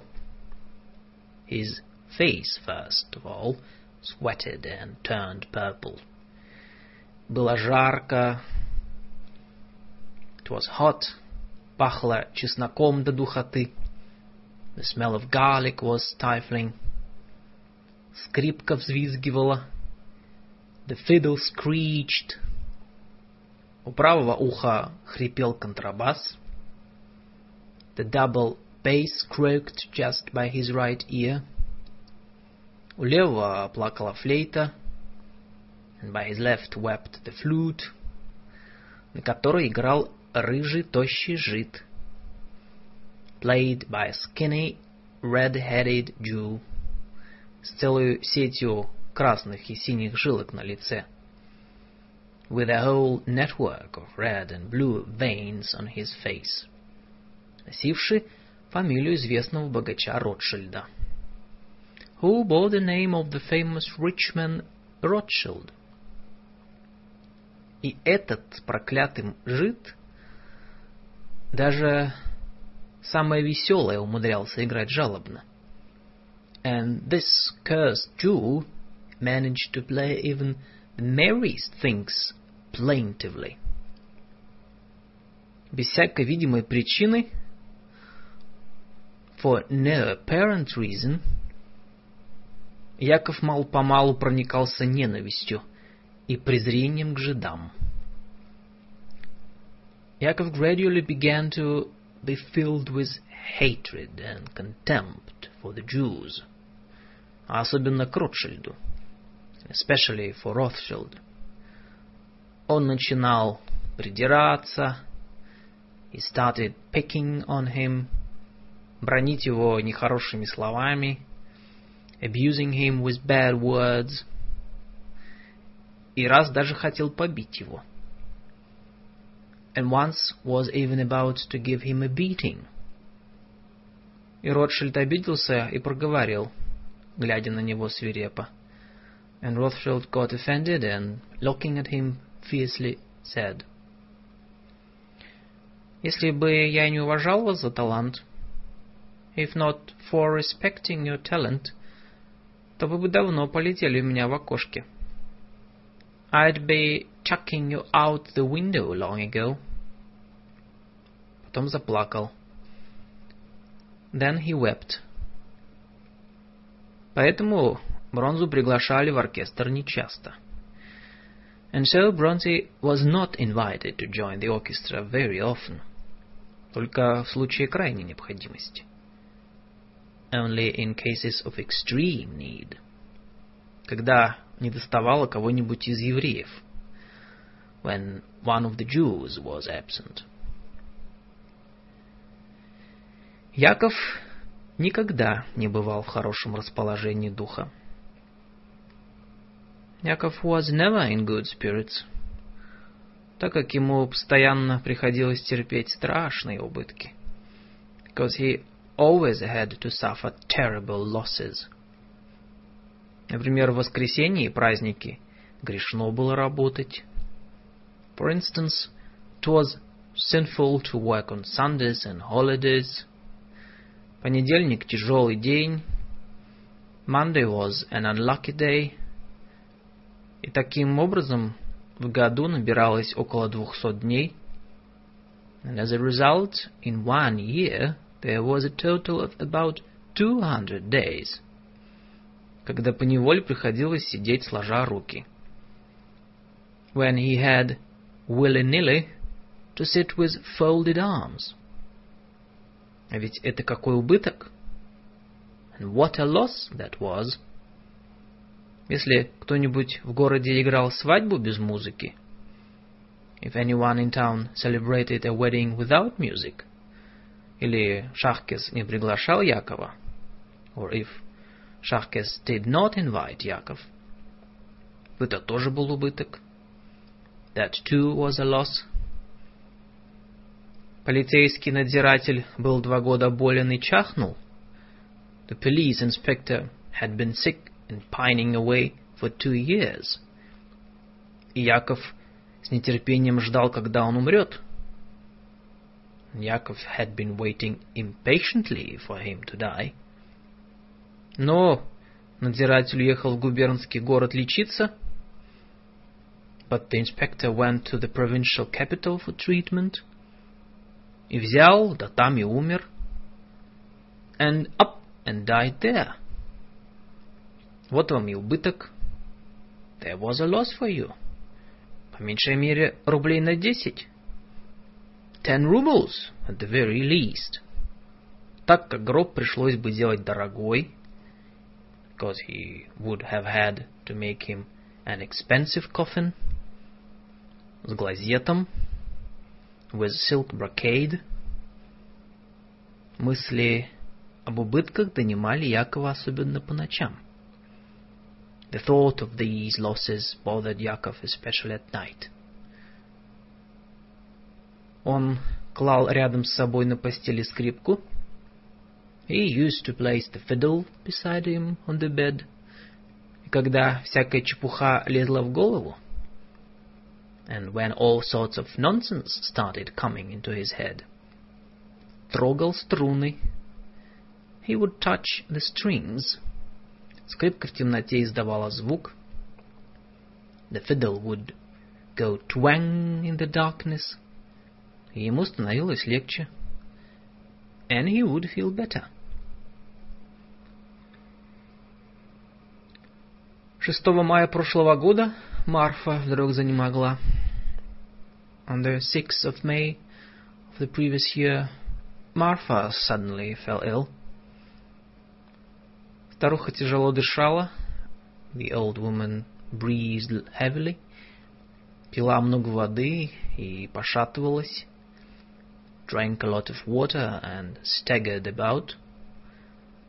Но все-таки утром сама истопила печь. But all the same, she stoked the stove in the morning. и даже ходила по воду, and even went to fetch water. К вечеру же слегла. Towards evening she took to her bed. Яков весь день играл на скрипке. Яков spent the whole day playing his fiddle. Когда же совсем стемнело, when it got completely dark, взял книжку, в которую каждый день записывал свои убытки. He took the notebook in which he recorded his losses daily и от скуки стал подводить годовой итог. And out of boredom began adding up the yearly total. Получилось больше тысячи рублей.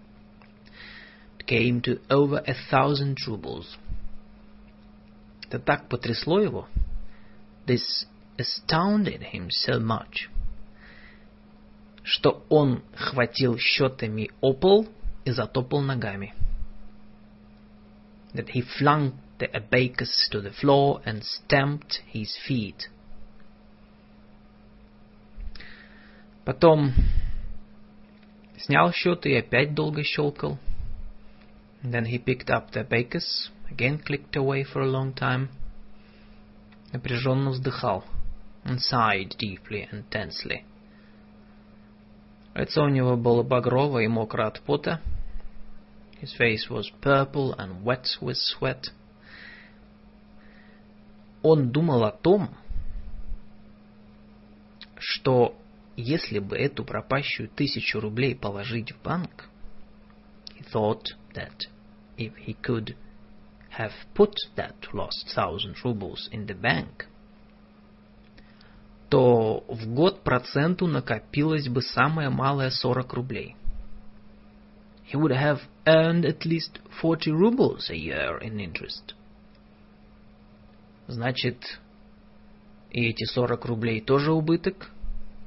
And therefore those 40 rubles were also a loss. Одним словом, куда ни повернись, in short, wherever you turned, везде только убытки и больше ничего. There was nothing but losses everywhere. Яков, позвала Марфа неожиданно. Яков, Marfa called out unexpectedly. Я умираю. I'm dying. Он оглянулся на жену. He turned to look at his wife. Лицо у нее было розовое от жара. Her face rosy with fever. Необыкновенно ясное и радостное. Was unusually serene and joyful. Бронза, привыкший всегда видеть ее лицо бледным, Бронзи, who was used to seeing her face always pale, робким и несчастным, timid and unhappy, теперь смутился. Was now dismayed. Похоже было на то, как будто она в самом деле умирала. It looked as if she was indeed dying. И что, наконец, была рада, что уходит навеки из этой из избы, and was glad to be leaving that cottage, от гробов от Якова, the coffins and Яков finally and forever. И она глядела в потолок и шевелила губами. She was gazing at the ceiling and moving her lips. Выражение у нее было счастливое. And her expression was happy. Точно она видела смерть as if she could see death, свою избавительницу, и шептала с ней, her deliverer, and was whispering to him. Был уже рассвет, day was already breaking, в окно видно было, как горела утренняя заря, and the glow of early dawn appeared in the window. Глядя на старуху, Яков почему-то вспомнил — Looking at the old woman, Яков for some reason recalled, что за всю жизнь он, кажется, ни разу не приласкал ее. that in all their life it seemed he had never once been gentle with her, не пожалел, or sorry for her, ни разу не догадался купить ей платочек, had never once thought of buying her a little shawl, или принести со свадьбы чего-нибудь сладенького, or bringing her something sweet from a wedding, а только кричал на нее, бронил за убытки, but had only yelled at her, scolded her for their losses, бросался на нее с кулаками, threatened her with his fists. Правда, он никогда не бил ее. True, he had never beaten her, но все-таки пугал, but he had frightened her, и она всякий раз цепенела от страха, and each time she was frozen with fear. Да, он не велел ей пить чай. Yes, he had told her not to drink tea, потому что без того расходы большие. Because expenses were high as it was, и она пила только горячую воду. And she had drunk only hot water. И он понял. And he understood. отчего у нее теперь такое странное радостное лицо. Why she had such a strange, joyful face now. И ему стало жутко. And it gave him an eerie feeling.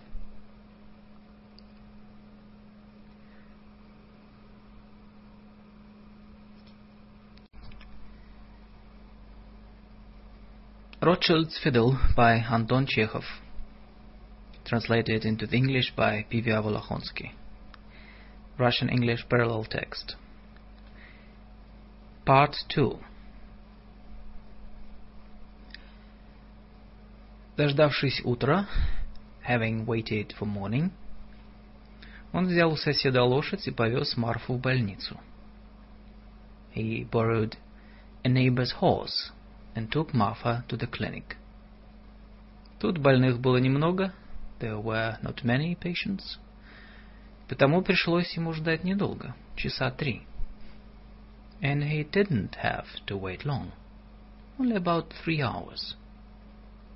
К его великому удовольствию, to his great satisfaction, в этот раз принимал больных не доктор.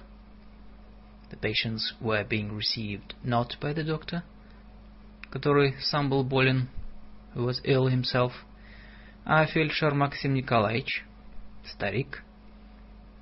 But by the doctor's assistant, Максим Николаевич, an old man, про которого все в городе говорили, whom everyone in town said that, что хотя он и пьющий, и дерется, though he was a drunkard and a brawler, оно понимает больше, чем доктор. He understood more than the doctor. «Здравия желаем», — сказал Яков, вводя старуху в приемную. «Good day to you», — said Яков, leading his old woman into the receiving room. «Извините, все беспокоим вас, Максим Николаевич, своими пустяшными делами». Excuse us, Maxim Nikolaevich, for troubling you with our trifling affairs. Вот, извольте видеть, захворал мой предмет. Here, You'll kindly see my object has taken sick. Подруга жизни, как это говорится. My life's companion, as they say. Извините за выражение. Excuse the expression. Нахмурив седые брови, knitting his grey eyebrows, и поглаживая бакины, and stroking his side whiskers, фельдшер стал оглядывать старуху. The assistant doctor began to examine the old woman. Она сидела на табурете, сгорбившись, and she sat there on the stool, hunched up, и тощая, остроносая, с открытым ртом, and skinny, sharp-nosed, her mouth open, и походила в профиль на птицу, которой хочется пить and in profile resembling a thirsty bird. «Да, так», — медленно проговорил фельдшер и вздохнул. «Yes, sir», — the assistant said slowly and sighed. «Инфлюенса, может и горячка. Influenza may, uh, maybe ague. Теперь по городу Тиф ходит. There's typhus going around town. Что ж, старушка пожила, слава богу. Сколько ей?» So, the old woman has lived, thank God. How old is she? Да, без года семьдесят, Михаил Николаевич. One year short of seventy, Максим Николаевич. Ну что ж, пожила старушка, пора и честь знать. So, the old woman has lived, enough and to spare. Но, конечно, справедливо изволили заметить, Максим Николаевич. Of course, you've made a correct observation, Максим Николаевич, сказал Яков, улыбаясь из вежливости. — said Yakov, smiling out of politeness. И чувствительно вас благодарим за вашу приятность. We are heartily grateful for your agreeableness. Позвольте вам выразиться. But permit me the expression. Всякому насекомому хочет жить хочется. Every insect wants to live. Мало ли чего, сказал фельдшер таким тоном, What else is new? The assistant said, sounding как будто от него зависело жить старухе или умереть. Sounding as if it depended on him whether the old woman was to live or to die. Ну так вот, любезный. Now then, my good man. Будешь прикладывать ей на голову холодный компресс? You put a cold compress on her head Давай вот эти порошки по два в день. And give her these powders twice a day. А затем до свидания, бонжур. And with that, bye-bye, bonjour. По выражению его лица Яков видел, from the expression of his face, Yakov could see, что дело плохо и что уж никакими порошками не поможешь. The things were bad, and that no powders would help. Для него теперь ясно было, it was clear to him now, что Марфа помрет очень скоро, не сегодня-завтра. That Marfa would die very soon, if not today, then tomorrow. Он слегка тронул фельдшера под локоть. He gave the assistant a slight nudge in the arm. Подмигнул глазом и сказал в полголоса. winked at him and said in a low voice, "Ибо, Максим Николаевич, банки поставить. Maybe try cupping glasses, Максим Николаевич. Некогда, любезный, некогда. No time, no time, my good man. Бери свою старуху и уходи с Богом. До свидания. Take your old woman and God says, God speed, God speed you, bye-bye. Сделайте такую милость, взмолился Яков. Do us a kindness, Яков implored. Сами изволите знать. You know yourself.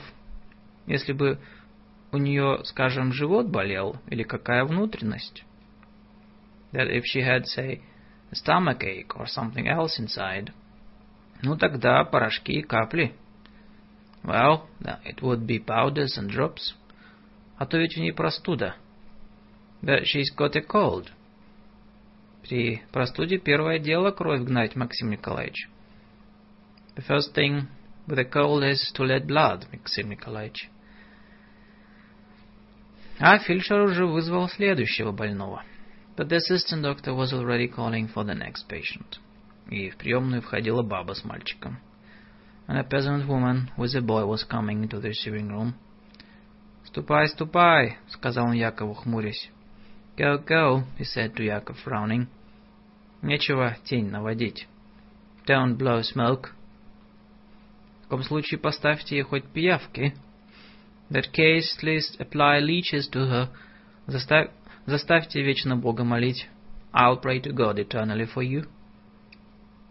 Фельдшер вспылил и крикнул. The assistant doctor blew up and shouted. Поговори мне еще, дубина. Just won't stop talking blockhead. Яков тоже вспылил.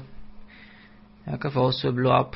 И побагровел весь, and turned all purple. Но не сказал ни слова, but he didn't say a word. Взял под руку Марфу, he took Marfa under the arm и повел ее из приемной, and led her out of the receiving room. Только когда уже садились в телегу, only when they were getting into the cart, он сурово и насмешливо поглядел на больницу и сказал, Did he give the clinic a stern and derisive look and say, Насажали вас тут артистов. Got yourselves nicely planted there, play actors. Богатому, небось, поставил бы банки. I'd be sure to cup a rich man. Для бедного человека и одной пиявки пожалел. Ироды. But you won't even spare a poor man a leech. Herods. Когда приехали домой, when they came home, Марфа, войдя в избу, Марфа went into the cottage, минут десять простояла, держась за печку and stood for ten minutes, holding on to the stove. Ей казалось, что если она ляжет, she thought that if she lay down, Яков будет говорить об убытках, Яков would start talking about losses, и бронить ее за то, and scold her, за то, что она все время лежит и не хочет работать for lying down all the time and not wanting to work. А Яков глядел на нее со скукой, and Яков gazed dully at her, и вспоминал, что завтра Иоанна Богослова, and remembered that tomorrow was Saint John the theologian, theologian, Послезавтра Николая Чудотворца, the next day St. Nicholas, the Wonder Workers, потом воскресенье, потом понедельник, тяжелый день. And then Sunday and Monday, the unlucky day. Четыре дня нельзя будет работать. He would not be able to work for four days. Наверное, Марфа умрет в какой-нибудь из этих дней. And Martha was sure to die on one of them. Значит, гроб надо делать сегодня. Meaning that the coffin had to be made today. Он взял свой железный аршин, he took his iron ruler, подошел к старухе, went over to the old woman и снял с нее мерку, and measured her. Потом она легла, then she lay down, а он перекрестился, and he crossed himself, стал делать гроб, and started making the coffin.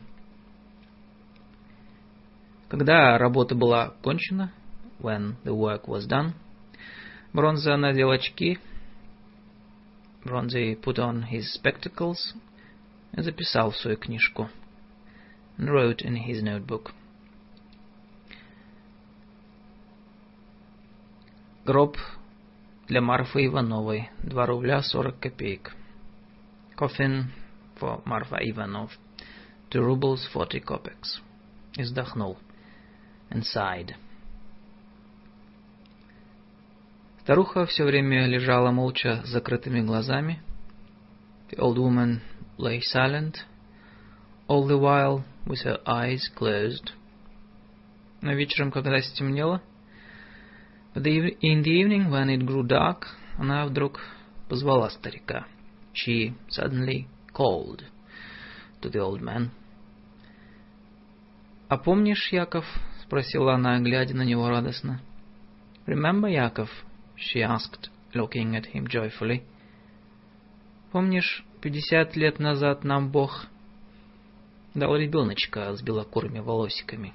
Remember, Fifty years ago God gave us a little baby with a blonde little head. Мы с тобой тогда все на речке сидели и песни пели. You and I used to sit by the river then and sing songs. Под вербой, under the pussy willow. И горько Смехнувшись, она добавила. And with a bitter smile she added. Умерла девочка. The little girl died. Яков напряг память. Яков strained the memory. Но никак не мог вспомнить ни ребеночка, ни вербы. But simply couldn't remember either the baby or the pussy willow. «Это тебе мерещится», — сказал он. You are imagining it, he said. Приходил батюшка. The priest came. Приобщал и соборовал. Gave her communion and anointed her with oil. Потом Марфа стала бормотать что-то непонятное. And Martha began to murmur something incoherent. И к утру скончалась. And towards morning she passed away. Старухи соседки обмыли. Some old neighbor women washed her. Одели и в гроб положили. And dressed her and put her in the coffin. Чтобы не платить лишнего дичку, to avoid paying extra to the reader, Яков сам читал псалтырь. Яков read the psalter himself. За могилку с него ничего не взяли. And they didn't charge him for the grave either, так как кладбищенский сторож был ему кум. Because the cemetery caretaker was his chum. Четыре мужика несли до кладбища гроб, Four peasants carried the coffin to the cemetery, но не за деньги, а из уважения. But not for money, but out of respect. Шли за гробом ни старухи, нищие, old women, beggars, два юродивых, and two holy fools followed the coffin. Встречный народ набожно крестился. Passers-by crossed themselves piously. Яков был очень доволен. Яков was very pleased. Что все так честно, благопристойно и дешево. That it was all so honorable, decent, cheap. И ни для кого не обидно. And no offense to anyone. Прощаясь в последний раз с Марфой, and bidding his last farewell to Marfa. Он потрогал рукой гроб. He touched the coffin with his hand и подумал, хорошая работа. And thought, fine work. Но когда он возвращался с кладбища, but on his way back from the cemetery, его взяла сильная тоска. He was overcome by intense anguish. Ему что-то не здоровилось. Something was wrong with him. Дыхание было горячее и тяжкое. His breath was hot and heavy. Слабели ноги. His legs were weak. Тянуло к питью. He felt thirsty. Тут еще полезли в голову всякие мысли. Then all sorts of thoughts began coming into his head. Вспомнилось опять, and he recalled again, что за всю свою жизнь он ни разу не пожалел Марфы, and in his whole life he had never once pitied Martha, или прилас, не приласкал ее, or been gentle with her. Пятьдесят два года, пока они жили в одной избе, the, the 52 years that they had lived in the same cottage, тянулись долго-долго, had dragged on and on, но как-то так вышло. Yet it turned out somehow, что за все это время он ни разу не подумал о ней. That in all the time he had never thought of her. Не обратил внимания, never paid attention to her, как будто она была кошка или собака. As if she were a cat or a dog. А ведь она каждый день топила печь. And yet every day she had stoked the stove. Варила и пекла. And cooked and baked. Ходила по воду. Fetched water. Рубил дрова. Chopped wood. Спала с ним на одной кровати. slept in the same bed with him. Когда он возвращался пьяный со свадеб, and when she, when he came home drunk from weddings, она всякий раз с благословением вешала его скрипку на стену. She reverently hung his fiddle on the wall each time и укладывала его спать, and put him to bed. И все это молча, and all that in silence, с робким, заботливым выражением, with a timid, solicitous look.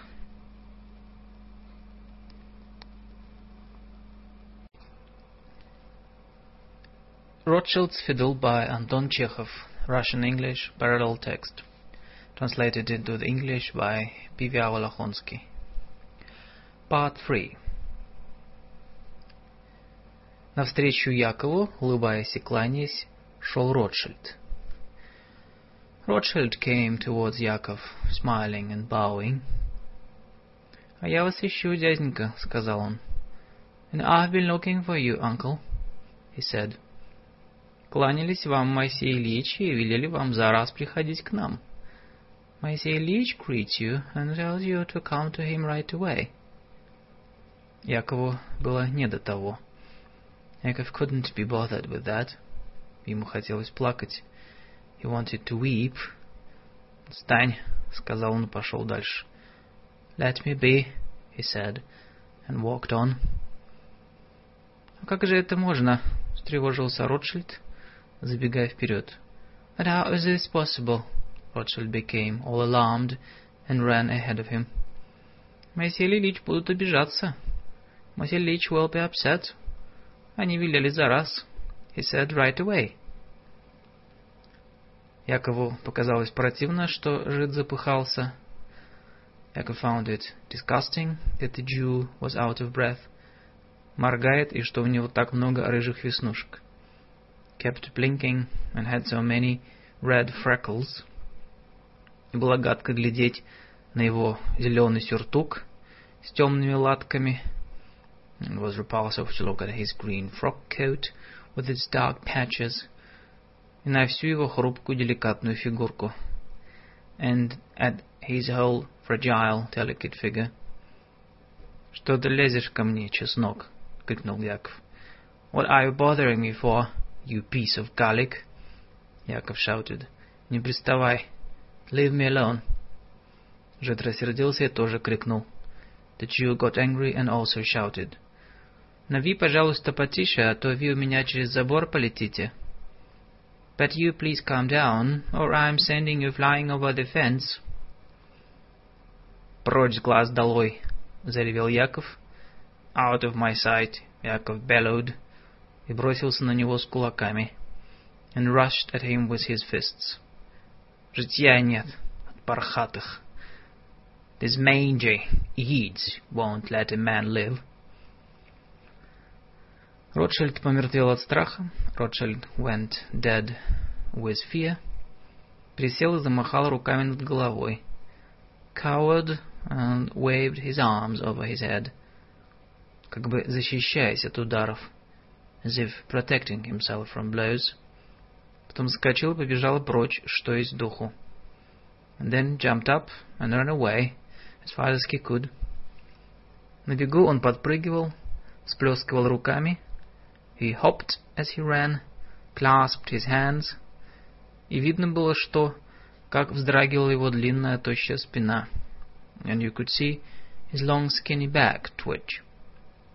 Мальчишки обрадовались случаю The street urchins, glad of the chance, и бросились за ним с криками «Жид-жид!» Ran after him, shouting «Eat, eat!» Собаки тоже погнались за ним с лаем. The dogs also chased him barking. Кто-то захохотал, потом свистнул. Somebody guffawed, then whistled. Собаки залали громче и дружнее. The dogs barked louder and more in unison. Затем, должно быть, собака укусила Ротшильда. Then one of the dogs must have bitten Rothschild, так как послышался отчаянный болезненный крик. Because there was a desperate cry of pain. Яков погулял по выгону, Яков walked about the common, потом пошел по краю города, куда глаза глядят. Then, skirting the town, went wherever his feet took him. И мальчишки кричали «Бронза идет, бронза идет!» And the urchins shouted «There goes Bronzy, there goes Bronzy!» А вот и река. Here was the river. Тут списком носились кулики, крякали утки. And snipe flitted about and peeped, ducks quacked. Солнце сильно припекало, the sun was very hot, и от воды шло такое сверкание, что больно было смотреть. And the water was so dazzling, it was painful to look at. Яков прошелся по тропинке вдоль берега. Яков strolled down the path along the bank. И видел, как из купальни вышла полная краснощекая дама. And saw a fat, red-cheeked lady come out of a bathing house. Подумал про нее. Ишь ты, выдра. And thought, some otter you are. Недалеко от купальни мальчишки ловили на мясо раков. Not far from the bathing house, boys were catching crayfish with meat for bait. Увидев его, они стали кричать со злобой «Бронза! Бронза!» And seeing him, they started shouting maliciously, Bronzy, Bronzy. А вот широкая старая верба с громадным дуплом. And here was an old spreading pussy willow with an enormous hole, а на ней вороньи гнезда, and crow's nests in its branches. И вдруг в памяти Якова, как живой, and suddenly in Yakov's memory there appeared, as if alive, вырос младенчик с белокурыми волосами, the blonde-headed little baby, и верба, про которую говорила Марфа. And the pussy willow Martha had spoken of. Да, это и есть та самая верба. Yes, it was the same pussy willow. Зеленая, тихая, грустная. Green, quiet, sad. Как она постарела, бедная. How aged it was, poor thing. Он сел под нее и стал вспоминать. He sat down under it and began to recall. На том берегу, где теперь заливной луг, on the far bank, where there was now a water meadow, в ту пору стоял крупный березовый лес. A big birch grove had once stood. А вон на той лысой горе, что виднеется на горизонте, and back then, that bare hill visible on the horizon, тогда синел старый-старый сосновый бор. had been covered by the blue mass of an age-old pine forest. По реке ходили барки. Wooden barges had navigated the river. Теперь все ровно и гладко. And now everything was level and smooth. И на том берегу стоит одна только березка, молоденькая и стройная.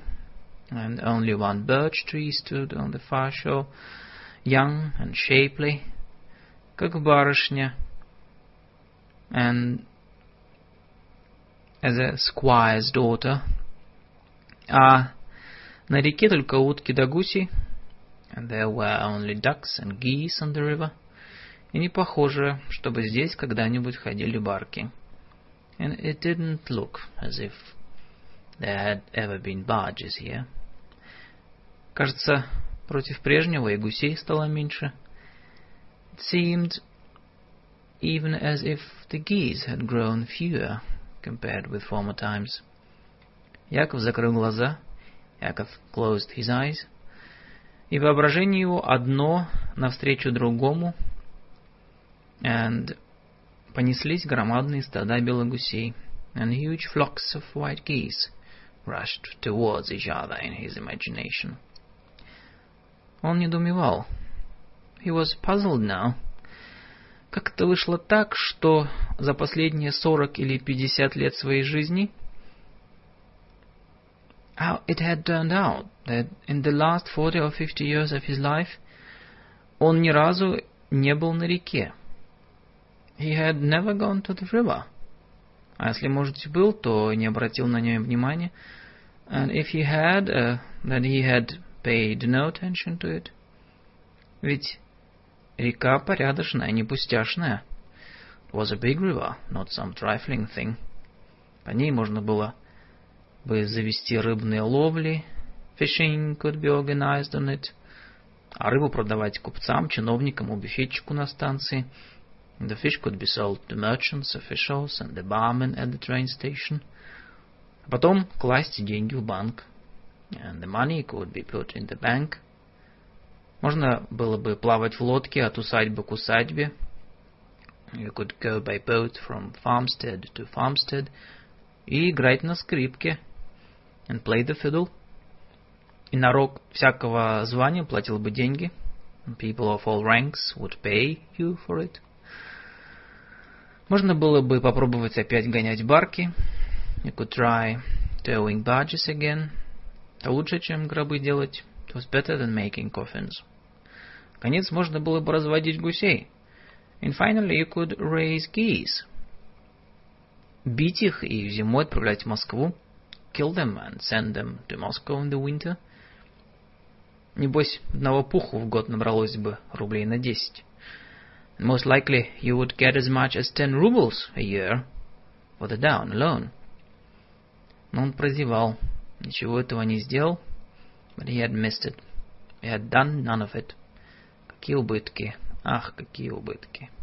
What losses. Mm, what losses. А если бы все вместе, and if he had done all of it together, и рыбу ловить, и на скрипке играть, and caught the fish, and played the fiddle, и барки гонять, and towed the barges, и гусей бить, and slaughtered the geese, То какой получился бы капитал? What capital it would have produced? Но ничего этого не было даже во сне. But none of it had happened even in dreams. Жизнь прошла без пользы. His life had gone by without benefit, без всякого удовольствия, without any enjoyment, пропала зря, had gone for naught, и за понюшку табаку, for a pinch of snuff. Впереди уже ничего не осталось, there was nothing left ahead. Посмотришь назад, там ничего. Looking back, there was nothing. Кроме убытков и таких страшных, что даже озноб берет. But losses, and such terrible losses, it made you shudder. Почему человек не может жить так? And why could man not live? So that, чтобы не было этих потерь и убытков.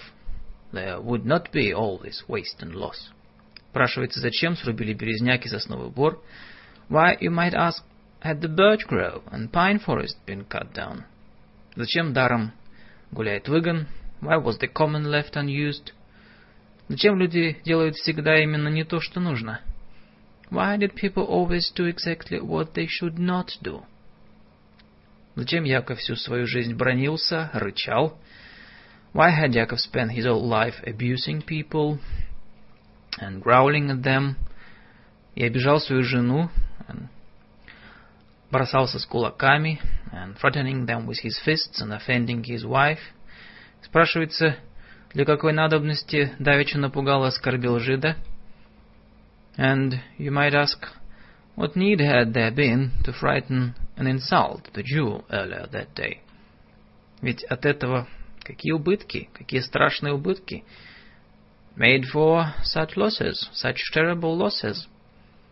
Если бы не было ненависти и злобы, if there were no hatred and malice, люди имели бы друг другу громадную пользу. People would be of enormous benefit to each other. Вечером и ночью мерещились ему младенчик. The evening and night he imagined the baby, верба, рыба, битые гуси, the pussy willow, the fish, the slaughtered geese, и Марфа, похожая в профиль на птицу. And Martha, looking in profile like a thirsty bird, которой хочется пить, и бледное жалкое лицо Ротшильда. And Rothschild's pale, pitiful face. Какие-то морды надвигались со всех сторон и бормотали про убытки. in some sort of mugs, getting at him from all sides and muttering about losses. Он ворочался сбоку на бок и tossed and turned, и раз пять вставал с постели, чтобы поиграть на скрипке, and got out of bed five times to play his fiddle. Утром через силу поднялся и пошел в больницу. In the morning he forced himself to get up and go to the clinic. Тот же Максим Николаевич приказал ему прикладывать к голове холодный компресс. The same Maxim Nikolaevich told him to put cold compresses on his head. Дал порошки, gave him some powders, и по выражению лица его и тону Яков понял, and by his tone and the look on his face, Яков understood, что дело плохо. The things were bad. И что уж никакими порошками не поможешь. No powder would help. Идя потом домой, он соображал. Going home afterwards, he reflected, что от смерти будет только одна польза. That death would only be a benefit. Не надо ни есть, ни пить. No need to eat or drink. Не платить податей, or pay taxes, не обижать людей, or offend people. А так как человек лежит в могилке не один год, and since a man lies in the grave not one year, а сотни, тысячи лет, but hundreds and thousands of years, то если сосчитать, польза окажется громадная. If you added it up, the benefit was enormous. От жизни человеку убыток. Life was to a man's loss. А от смерти польза. But death was to his benefit. Это соображение, конечно, справедливо. This reflection was, of course, correct. Но все-таки обидно и горько. But all the same, it was bitter and offensive. Зачем на свете такой странный порядок? Why was the world ordered so strangely? Что жизнь, которая дается человеку только один раз, that life which is given man only once, проходит без пользы, goes by without any benefit. Не жалко было умирать. He was not sorry to die. Но как только дома он видел скрипку, but when he saw his fiddle at home, у него сжало сердце и стало жалко.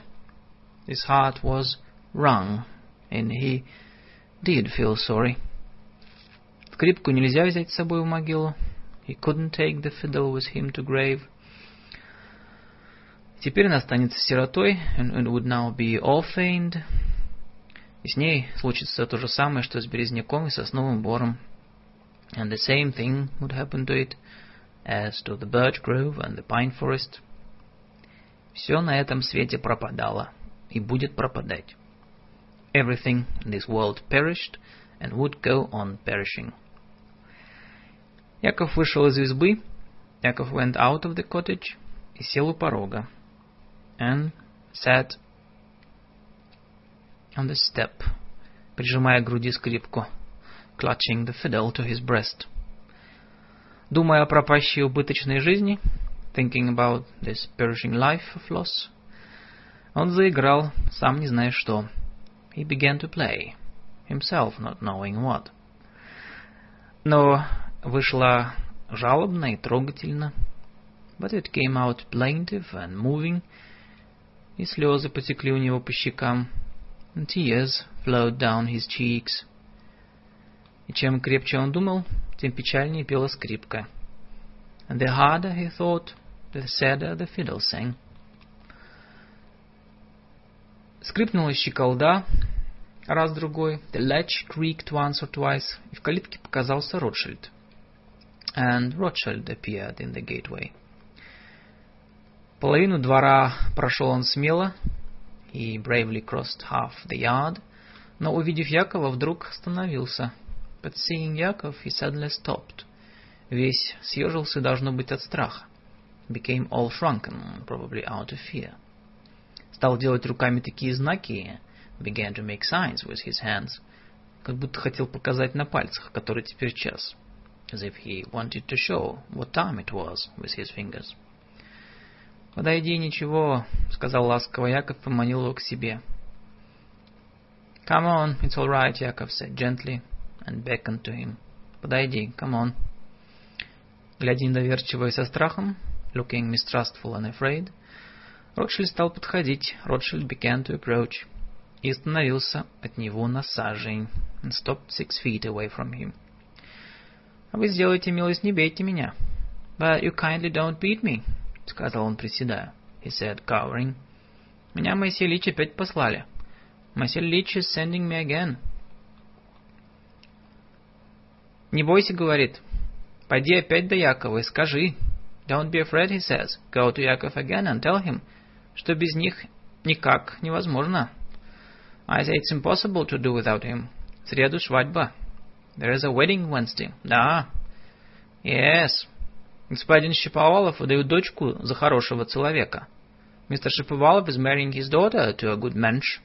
И свадьба будет богатая. Ooh. And oh, what a rich wedding it's going to be. Добавил жид и прищурил один глаз. The Jew added and squinted one eye. «Ой, не могу», — проговорил Яков, тяжело дыша. «Can't do it», — said Яков, breathing heavily. «Захворал, брат». «I've taken sick, brother». И опять заиграл. He started playing again. И слезы брызнули из глаз на скрипку. And tears poured from his eyes on to the fiddle. Ротшильд внимательно слушал. Ротшильд listened attentively, ставший к нему боком и скрестив на, на груди руки — standing sideways to him, his arms crossed on his chest. Испуганное, недоумевающее выражение на его лице, the frightened, puzzled look on his face, мало-помалу сменилось скорбным и страдальческим, gradually changed to a mournful and suffering one. Он закатил глаза, he rolled up his eyes, как бы испытывая мучительный восторг, as if experiencing some painful ecstasy, проговорил «вах» and said «ва», и слезы медленно потекли у него по щекам, and tears flowed slowly down his cheeks, и закапали на зеленый сюртук, and dripped on onto the green frock coat. И потом весь день Яков лежал и тосковал. And afterwards Яков lay all day and grieved. Когда вечером батюшка, исповедуя, спросил его — when the priest, confessing him that evening, asked, не помнит ли он за собой какого-либо особенного греха, if he had any particular sins on his mind, то он, напрягая слабеющую память, and he strained his fading memory, вспомнил опять несчастное лицо Марфы, again recalled Martha's unhappy face, и отчаянный крик жида, and the desperate cry of the Jew, которого укусила собака, bitten by a dog, и сказал едва слышно, and said barely audibly, скрипку отдайте Ротшильду. Give the fiddle to Rothschild. Хорошо, ответил батюшка. Very well, said the priest. И теперь в городе все спрашивают. And now everybody in town asks. Откуда у Ротшильда такая хорошая скрипка? Where did Rothschild get such a good fiddle? Купил он ее или украл? Did he buy it or steal it? Или, быть может, она попала к нему в заклад? Or maybe take it in pawn? Он давно уже оставил флейту. He has long abandoned his flute. И играет теперь только на скрипке. And now only plays the fiddle. Из-под смычка у него льются такие же жалобные звуки. The same plaintive sounds pour from under his bow.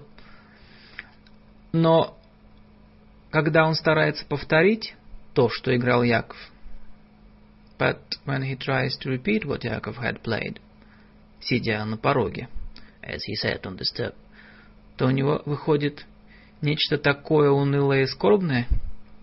What comes out is so dreary and mournful, что слушатели плачут, that his listeners weep, а сам он, наконец, закатывает глаза и говорит — and he himself finally rolls up his eyes and says, «Ва, ва, и эта новая песня так понравилась в городе, and this new song is liked so much in town, что Ротшильда приглашают к себе на перерыв купцы и чиновники, that merchants and officials constantly send for Rothschild и заставляют играть ее до десяти раз, and make him play it dozens of times.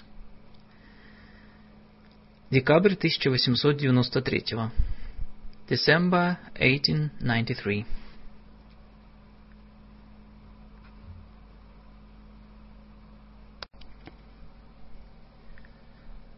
The Bishop by Anton Chekhov. Translated into the English by PVR Bolakhonsky. Russian English parallel text. Part 1 Archierei The Bishop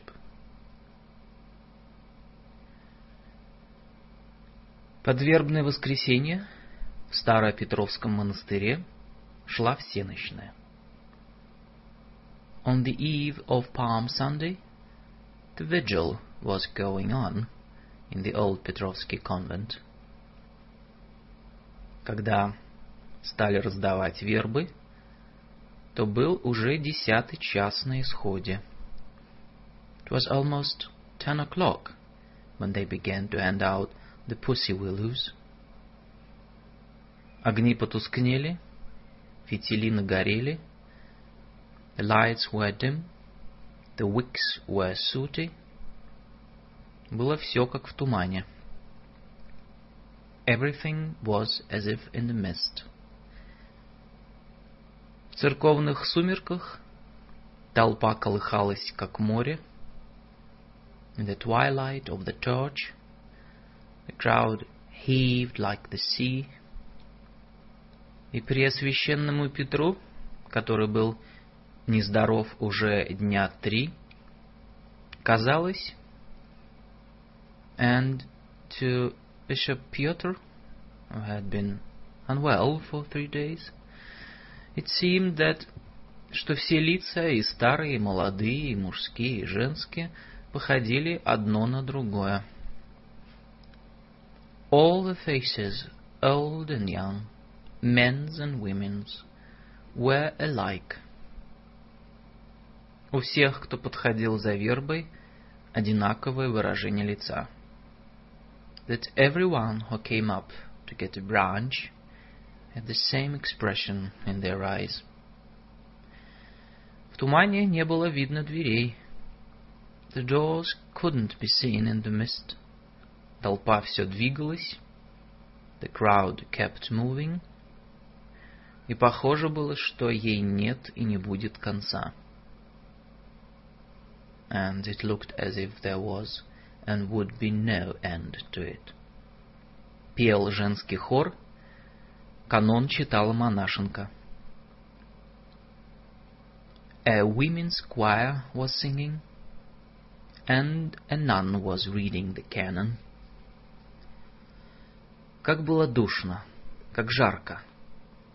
How hot it was, how stifling.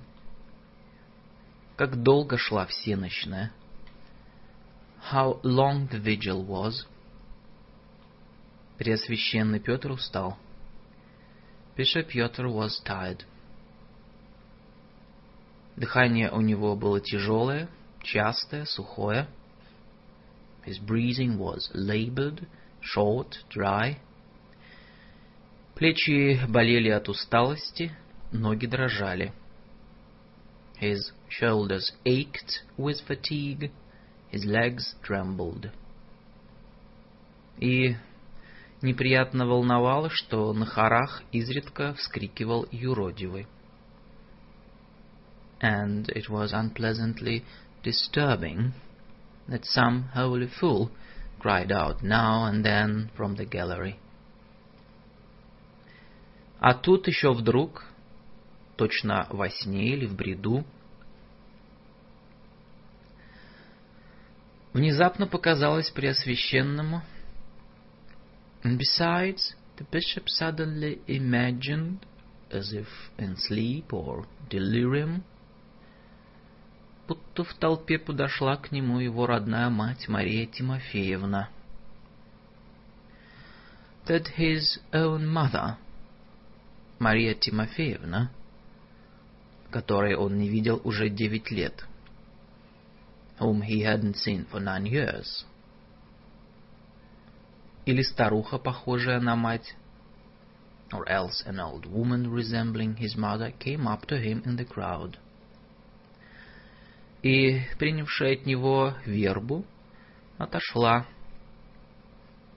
And receiving a branch from him, stepped away.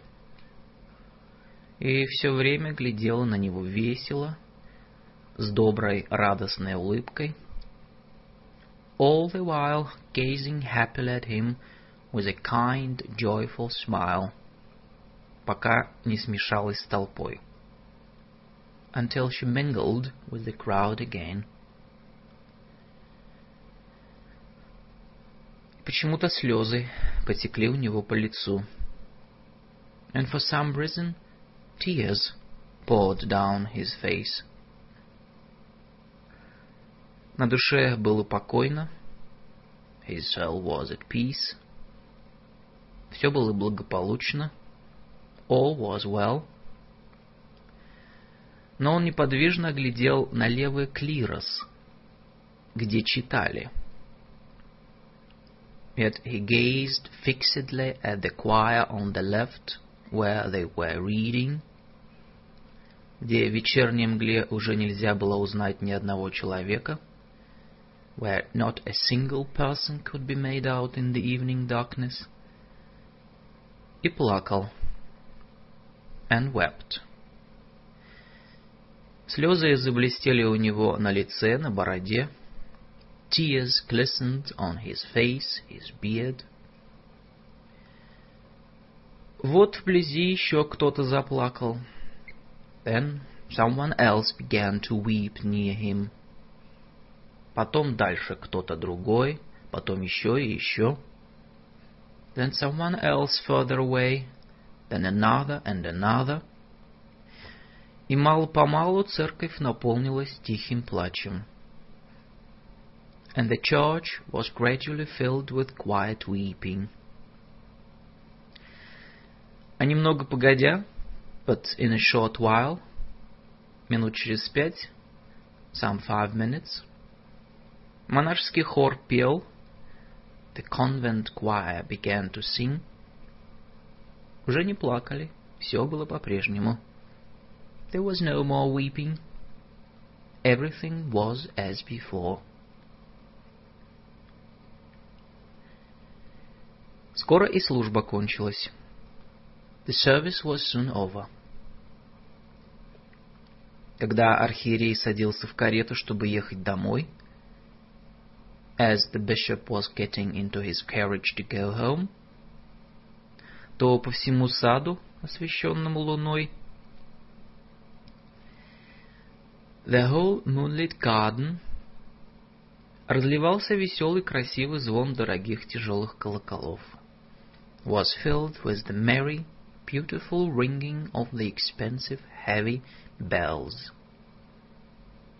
Белые стены, белые кресты на могилах, the white walls, the white crosses on the graves, белые березы и черные тени, the white birches and black shadows, и далекая луна на небе, стоявшая как раз над монастырем, and the distant moon in the sky, which stood directly over the convent.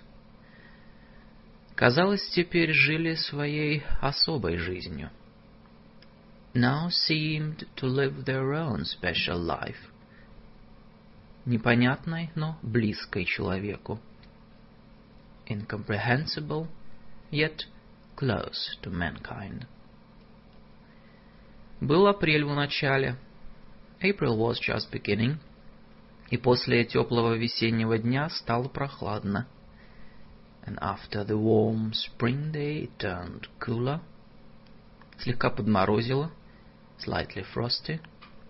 И в мягком холодном воздухе чувствовалось дыхание весны. and the breath of spring could be felt in the soft cold air. Дорога от монастыря до города шла по песку. The road from the convent to town was sandy. Надо было ехать шагом.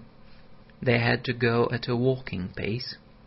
И по обе стороны кареты, and on both sides of the carriage, в лунном свете ярком и покойном, in the bright, still moonlight, плелись по песку богомольной. Pilgrims trudged over the sand. И все молчали.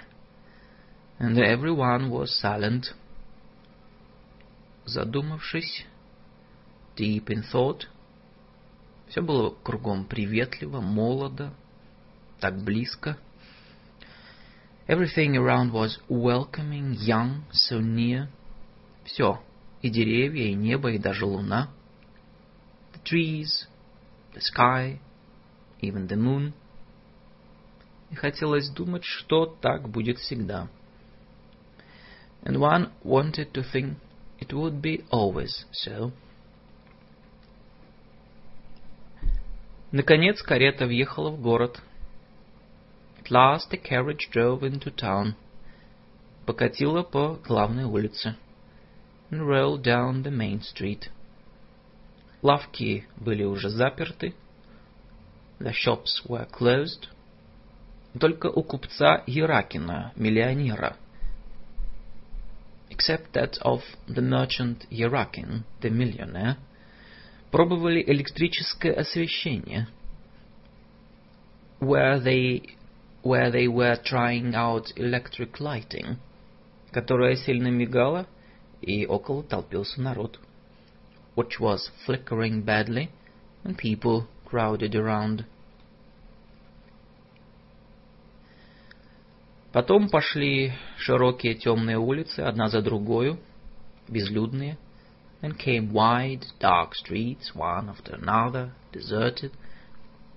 Земское шоссе за городом, then the high road outside town. Поле запахло сосной. The fields, the smell of pines. И вдруг выросла перед глазами белая зубчатая стена. And suddenly there rose up before his eyes a white, granulated wall. А за нею высокая колокольня.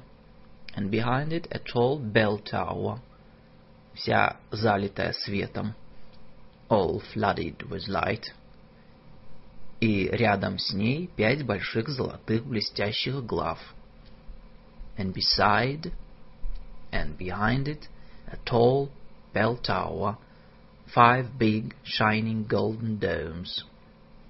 Это Панкратиевский монастырь, в котором жил Преосвященный Петр.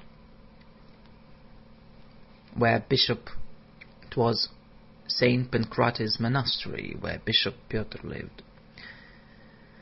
И тут, также высоко над монастырем, тихая, задумчивая луна. And here too, high above the monastery, hung the quiet, pensive moon. Карета въехала в ворота, скрипя по песку. The carriage drove through the gates, creaking over the sand — Кое-где в лунном свете замелькали черные монашеские фигуры. Here and there the black figures of monks flashed in the moonlight. Слышались шаги по каменным плитам. Footsteps were heard on the flagstones. А тут, ваше преосвященство, ваша мамаша без вас приехали, «Your mother came while you were away, your grace», — доложил келейник, когда Преосвященный входил к себе. The cell attendant reported when the bishop came to his quarters. Маменька, когда она приехала? Мама, when did she come? Перед всеночной. Справлялись сначала, где вы, а потом поехали в женский монастырь. Before the vigil. She first asked where you were, and then went to the convent. А, значит, я ее в церкви видел давеча. О, Господи. It means it was her I saw in church. Oh, Lord!» И Преосвященный засмеялся от радости. And the bishop laughed with joy. «Они велели ваше Преосвященство доложить, — продолжал келейник, — что придут завтра. She asked me to tell your grace, — the attendant went on, — that she will come tomorrow. С ними девочка, должна внучка. There's a girl with her, probably a granddaughter. Остановились на постоялом дворе Овсянникова. They're staying at Овсянников's Inn. Который теперь час? What time is it now? Двенадцатый в начале. Just after eleven. Досадно. How vexing. Преосвященный посидел немного в гостиной. The bishop sat for a while in the drawing room, раздумывая и как бы не веря, что уже так поздно. Pondering and as if not believing it was so late. Руки и ноги у него поламывало, болел затылок. His arms and legs ached. There was a pain in the back of his head. Было жарко и неудобно. He felt hot and uncomfortable. Отдохнув, он пошел к себе в спальню. Having rested, he went to his bedroom. И здесь тоже посидел, все думая о матери. And there too sat for a while, still thinking about his mother. Слышно было, как уходил келейник. He heard the attendant leave. И как за стеной покашливал отец Сысой, иеромонах. And Father Sisoy, a higher monk, coughed on the other side of the wall. Монастырские часы пробили четверть. The monastery clock struck the quarter hour. Пресвященный переоделся и стал читать молитвы на сон грядущем. The bishop changed his clothes and began to read the prayers before going to sleep. Он внимательно читал эти старые, давно знакомые молитвы. He read these old, long familiar prayers attentively. В то же время думал о своей матери. At, at the same time thought about his mother. У нее было девять душ детей и около сорока внуков. She had nine children and around forty grandchildren. Когда-то со своим мужем-диаконом жила она в бедном селе. Once she had lived with her husband, a deacon, in a poor village. Жила там очень долго, с 17 до 60 лет. Lived there for a long time, from the age of 17 to the age of 60. Преосвященный помнил ее с раннего детства. The bishop remembered her from early childhood, чуть ли не с трех лет. И как любил. Almost from when he was three, and how he loved her. Милое, дорогое, незабвенное детство. Sweet, dear, unforgettable childhood. Отчего оно, это навеки ушедшее невозвратное время?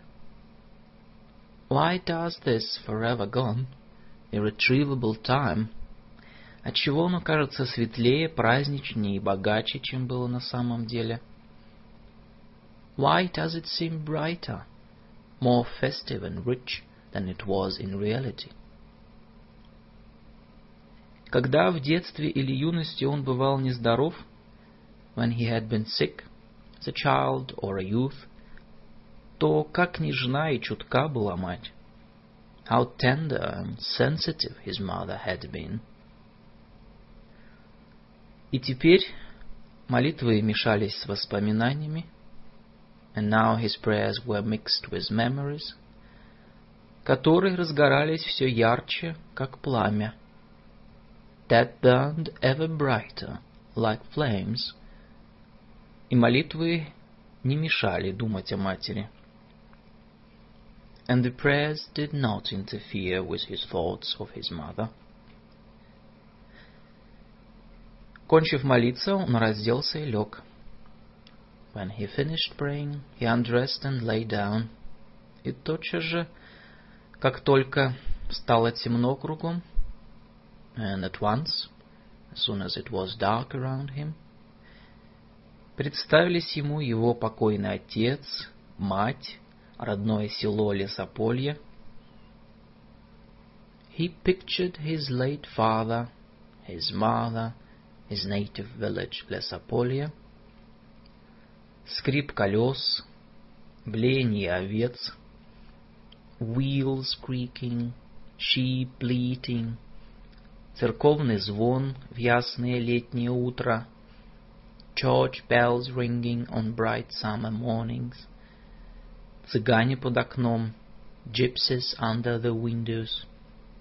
О, как сладко думать об этом. Oh, how sweet to think of it. Припомнился священник Лесопольский отец Симеон. He remembered the priest of Lesopolia, Father Simeon, кроткий, смирный, добродушный, meek, placid, good-natured. Сам он был тощ, невысок. He was skinny and short himself. Сын же его, семинарист, был громадного роста. But his son, a seminarian, was of enormous height. Говорил неистовым басом, spoke in a furious bass. Как-то Попович обозлился на кухарку и выбронил ее. Once he got angry with the cook and yelled at her. Ах ты, ослица Ягудилова. Oh, you ideals ass. И отец Симеон, слышавший это, не сказал ни слова. And father Simeon, who heard it, did not say a word, только устыдился. And was only ashamed, так как не мог вспомнить, где в Священном Писании упоминается такая слица. Because he couldn't remember where in Holy Scripture there was mention of such an ass. После него в Лесополье священником был отец Демьян. After him, the priest in Лесополье was Father Демьян, который сильно запивал и напивался подчас до зеленого змея. Was a heavy drinker and was sometimes drunk to the point of seeing a green serpent. И у него даже прозвище было Демьян Змеевидец. And he was even nicknamed Демьян the Serpent Seer. В Лесополье учителем был Матвей Николаевич из семинаристов. The schoolmaster in Лесополье was Матвей Николаевич, a former seminarian. Добрый, не глупый человек, но тоже пьяница. A kind man, not stupid, but also drunkard. Он никогда не бил учеников. He never beat his students. Но почему-то у него на стене всегда висел пучок березовых розок — but for some reason always had a bundle of birch switches hanging on the wall. А под ним надпись на латинском языке совершенно бессмысленная. And with a perfectly meaningless Latin inscription under it. Битула киндер бальсамика секута. Была у него черная мохнатая собака, которую он называл так – синтаксис and he had a shaggy black dog that he called Syntax.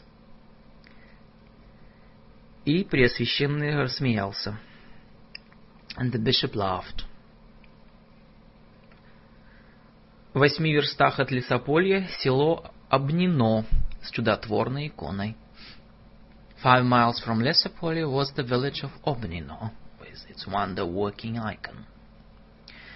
Из Обнина летом носили икону крестным ходом по соседним деревням. In summer the icon was carried in procession to all the neighboring villages. И звонили целый день то в одном селе, то в другом. And bells rang the whole day, now in one village, now in another.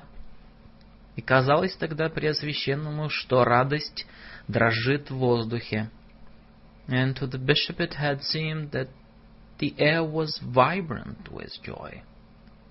И он, тогда его звали Павлушей, ходил за иконой без шапки босиком. And he, he was then called Pavlusha, had followed after the icon, hatless, barefoot, счастливый бесконечно.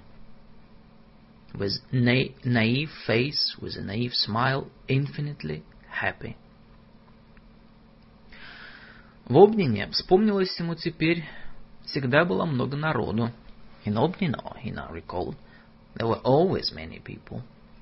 И тамошний священник, отец Алексей, чтобы успевать на проскомидии, and the priest there, Father Alexei, in order to manage the proskomedia, заставлял своего глухого племянника Лейрона читать записочки и записи на просфорах. Made his deaf nephew Ilarion read the lists for the living and for the dead, sent in with the prosphorus. За здравие и за упокой Иларион читал, изредка получая по пятаку или гривеннику за обедню. And Ilarion read them, getting five or ten kopecks every once in a while for a liturgy. И только уж когда посидел и облесел, облысел, and only when he was grey and bald, когда жизнь прошла, вдруг видит на бумажке написано. And when life had passed, did he suddenly notice written on one slip. Да и дурак же ты, Иларион. What a fool you are, Иларион. По крайней мере, до 15 лет Павлуша был неразвит и учился плохо.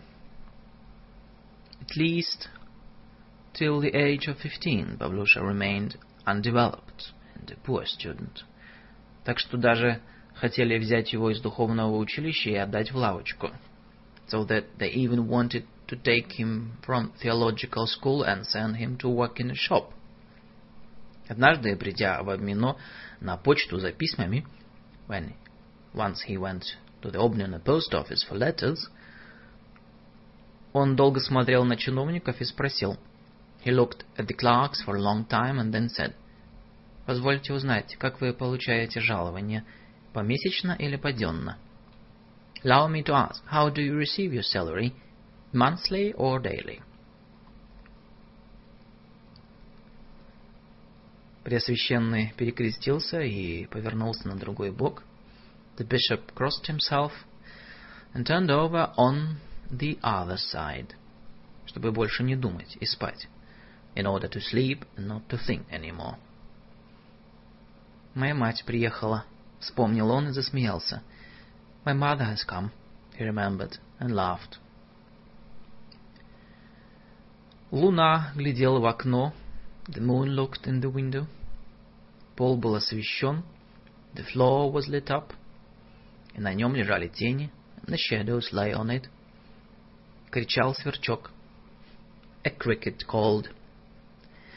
В следующей комнате за стеной похрапывал отец с Исой. In the next room, on the other side of the wall, Father Sisoy snored. И что-то одинокое, сиротское, даже бродяжеское слышалось в его стариковском храпе. And something lonely, or feigned, even vagrant could be heard in his old man snoring. Сисой был когда-то экономом у епархиального архиерея. Сисой had once been the steward of the diocesan bishop, а теперь его зовут бывший отец-эконом, and now he was called the former father steward. Ему 70 лет, живет он в монастыре в 16 верстах от города. He was 70 years old, lived in the monastery 10 miles from town. Живет и в городе, где придется. Also lived in town, or wherever he happened to be. Три дня назад он зашел в Панкратиевский монастырь. Three days ago he had come to St. Pancratius monastery. И Преосвященный оставил его у себя. And the bishop had let him stay with him. Чтобы как-нибудь на досуге поговорить с ним о делах, о здешних порядках. In order to talk with him somehow in leisure moments about various things, local ways. Половине второго ударили к заутрене. At half past one, the bell rang for matins. Слышно было, как отец Сысой закашлял. He heard father Сысой cough. Что-то проволчал недовольным голосом. Grumble something in a displeased voice. Потом встал и прошелся босиком по комнатам. Then get up and walk barefoot through the rooms. Отец Исой, позвал Преосвященный. Father Сисой, the bishop called. Цесой ушел к себе, и немного погодя явился уже в сапогах со свечой. Cicely went to his room, and shortly afterwards appeared, wearing boots now and holding a candle. На нем сверх белья была ряса. Over his underclothes he had a cassock. На голове старая полинялая скуфейка. On his head an old faded skull cap. «Не спится мне», — сказал Преосвященный, садясь. I can't sleep, said the bishop, sitting up. Нездоровье должно быть. It must be unwell. И что оно такое, не знаю. Жар. And what it is, I don't know. Fever. Должно простудились, владыка. Надо бы вас свечным салом смазать. You must have cold. You must have caught cold, your grace. You should be rubbed with tallow. Сесой постоял немного и зевнул. Сесой stood for a while and yawned. О, Господи, прости меня грешного. Lord, forgive me a sinner. У Иракина нынче электричество зажигали, сказал он. Не нравится мне. At Iraqins today they burned electricity, he said. I don't like it. Отец Сесой был стар, тощ, сгорблен. Father Sisai was old, lean, bent. Всегда недоволен чем-нибудь. Always displeased with something.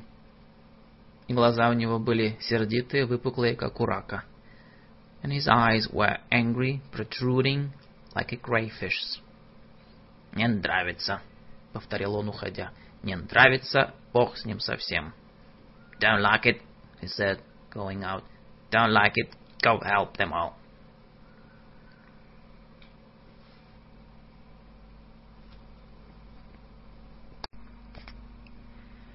The Bishop by Anton Chekhov Russian-English Parallel Text Translated into the English by P.V.A. Volokhovsky Part 2 Chapter 2 На другой день, вербное воскресенье, the next day, Palm Sunday, Преосвященный служил обедню в городском соборе. The bishop served the liturgy in the town cathedral. Потом был у епархиального архиерея.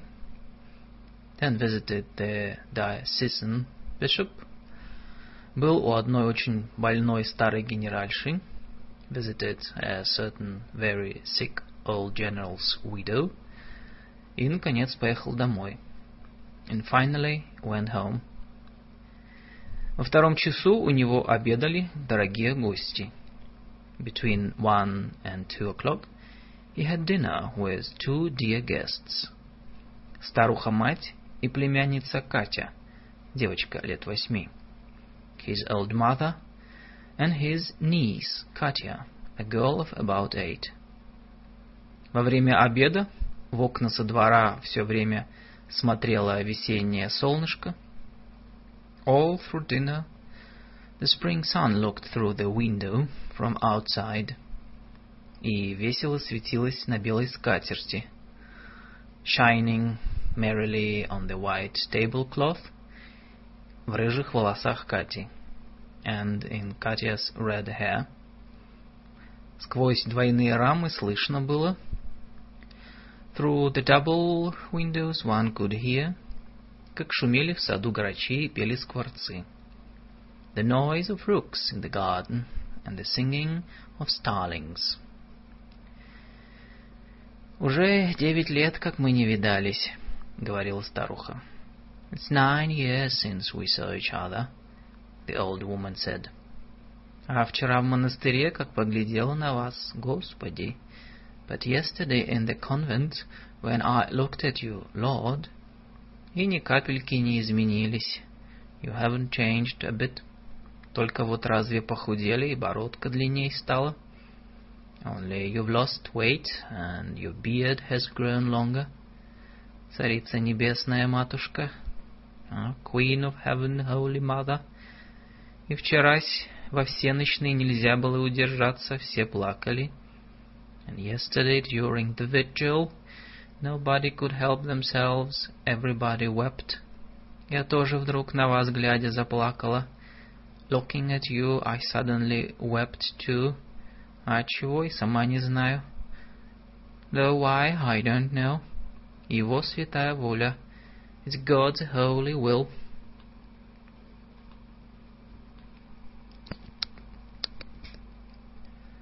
И несмотря на ласковость, с какой она говорила это, and in spite of the tenderness with which she said it, было заметно, что она стеснялась.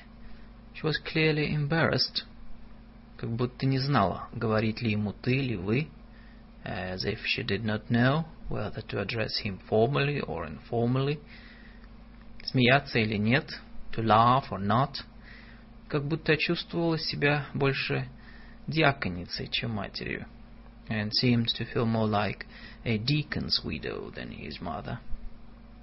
А Катя, не мигая, глядела на своего дядю Преосвященного. But Katya gazed without blinking at her uncle, the bishop, как бы желая разгадать, что это за человек, as if trying to figure out what sort of man he was. Волоса у нее поднимались из-за гребенки и бархатной ленточки. Her hair rose from under the comb and velvet ribbon и стояли как сияние and stood out like a halo. Нос был вздернутый, глаза хитрые. Her nose was turned up, her eyes were sly. Перед тем, как садиться обедать, она разбила стакан. Before sitting down to dinner, she had broken a tea glass. И теперь бабушка, разговаривая, отодвигала от нее то стакан, то рюмку. And now her grandmother, as she talked, kept moving glasses and cups away from her. Пресвященный слушал свою мать и вспоминал. The bishop listened to his mother and remembered, как когда-то много-много лет назад, how many, many years ago, она возила его и братьев и сестер к родственникам, She used to take him and his brothers and sisters to visit relatives, которых считала богатыми, whom she considered wealthy. Тогда хлопотала с детьми.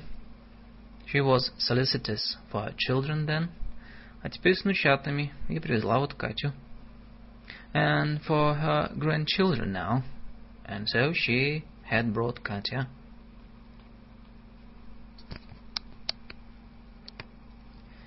«У Вареньки, у сестры вашей четверо детей», — рассказывала она. «Your sister Varenka has four children», — she told him. «Вот эта Катя самая старшая. Катя here is the oldest. И Бог его знает от какой причины. And God knows what was the cause of it. Зять, отец, Иван захворал. But my son-in-law, Father Ivan, took sick. И это помер дня за три до Успения. Died three days before the demission. И Варенька моя теперь хоть по миру ступай. My Varenka is now fit to go begging through the world. А как Никанор? спросил Преосвященный про своего старшего брата. And how is Nicanor? The bishop asked about his oldest brother. Ничего, слава Богу. All right, thank God. Хоть и ничего, а благодарить Бога жить можно. He's all right and able to get by, Lord be blessed. Только вот одно. Only there's one thing. Сын его, Николаша, внучок мой, не захотел по духовной части. His son Nikolasha, my grandson, didn't want to follow the clerical line. Пошел в университет доктора. Went to the university to become a doctor. Думает лучше, а кто его знает, его святая воля. He thinks it's better, but who knows? It's God's holy will. Николаша мертвецов режет, сказала Катя и пролила воду себе на колени. Калаша cuts up dead people, said Katya, and she spilled water in her lap. Сиди, деточка, смирно. Sit still, child, заметила спокойно бабушка и взяла у нее из рук стакан. The grandmother remarked calmly and took the glass from her. Кушай с молитвой. Pray when you eat. Сколько времени мы не видались. We haven't seen each other for so long, сказал Преосвященный и нежно погладил мать по плечу и по руке. The bishop said, and tenderly stroked his mother's shoulder and arm. Я, маменька, скучал по вас за границей, сильно скучал. I missed you when I was abroad, Mama. I missed you terribly. Благодарим вас. I thank you. Сидишь, бывало, вечером у открытого окна, один-одинешенек? I used to sit by the open window in the evening, alone as could be. Заиграет музыка. They'd start playing music, и вдруг охватит тоска по родине. And homesickness would suddenly come over me. Кажется, все бы отдал, только бы домой вас повидать. And I thought I'd give anything to go home to see you. Мать улыбнулась, просияла. His mother smiled, brightened up, Но тотчас же сделала серьезное лицо и проговорила. But at once made a serious face and said, Благодарим вас. I thank you. Настроение переменилось у него как-то вдруг. His mood changed somehow suddenly. Он смотрел на мать и не понимал. He looked at his mother and couldn't understand. Откуда у нее это почтительное робкое выражение лица и голоса? Where she got that timid, deferential expression in her face and voice? Зачем оно? И не узнавал ее. Or why it was there? And he did not recognize her. Стало грустно, досадно. He felt sad, vexed. А тут еще голова болела так же, как вчера. Besides, his head ached just as yesterday. Сильно ломило ноги. He had bad pain in his legs. И рыба казалась пресной, невкусной. The fish seemed insipid, tasteless. Все время хотелось пить. And he was thirsty all the time.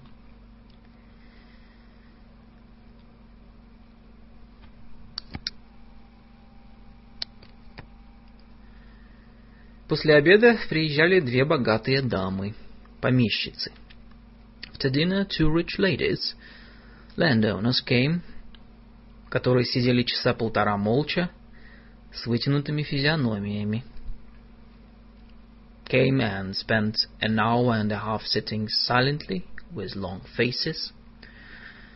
Приходил по делу архимандрит, молчаливый, глуховатый. And the archimandrite, taciturn and slightly deaf, came on business. А там зазвонили к вечерне. Then the bells rang for vespers.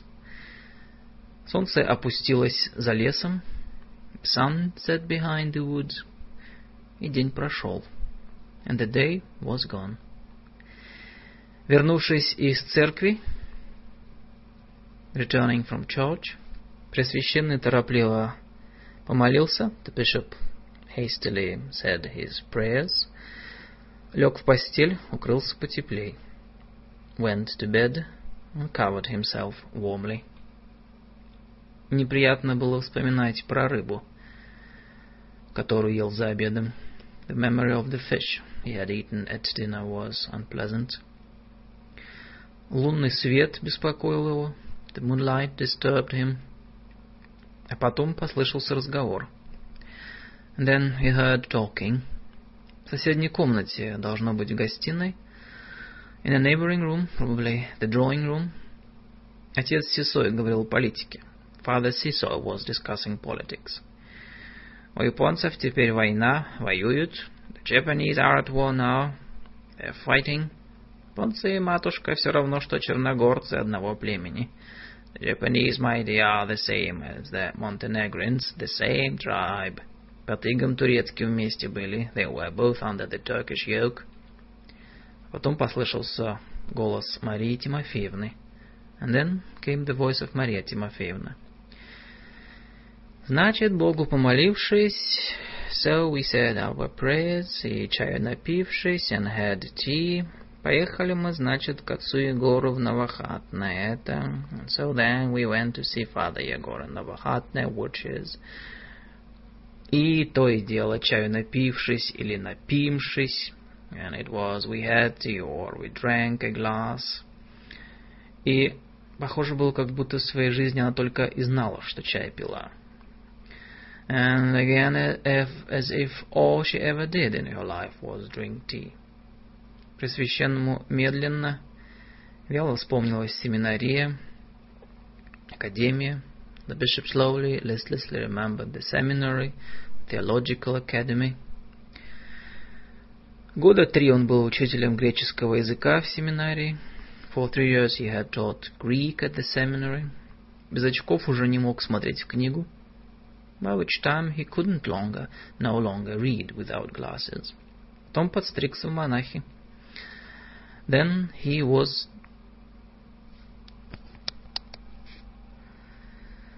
And then he was tonsured a monk, he was сделали инспектором and was made a school inspector.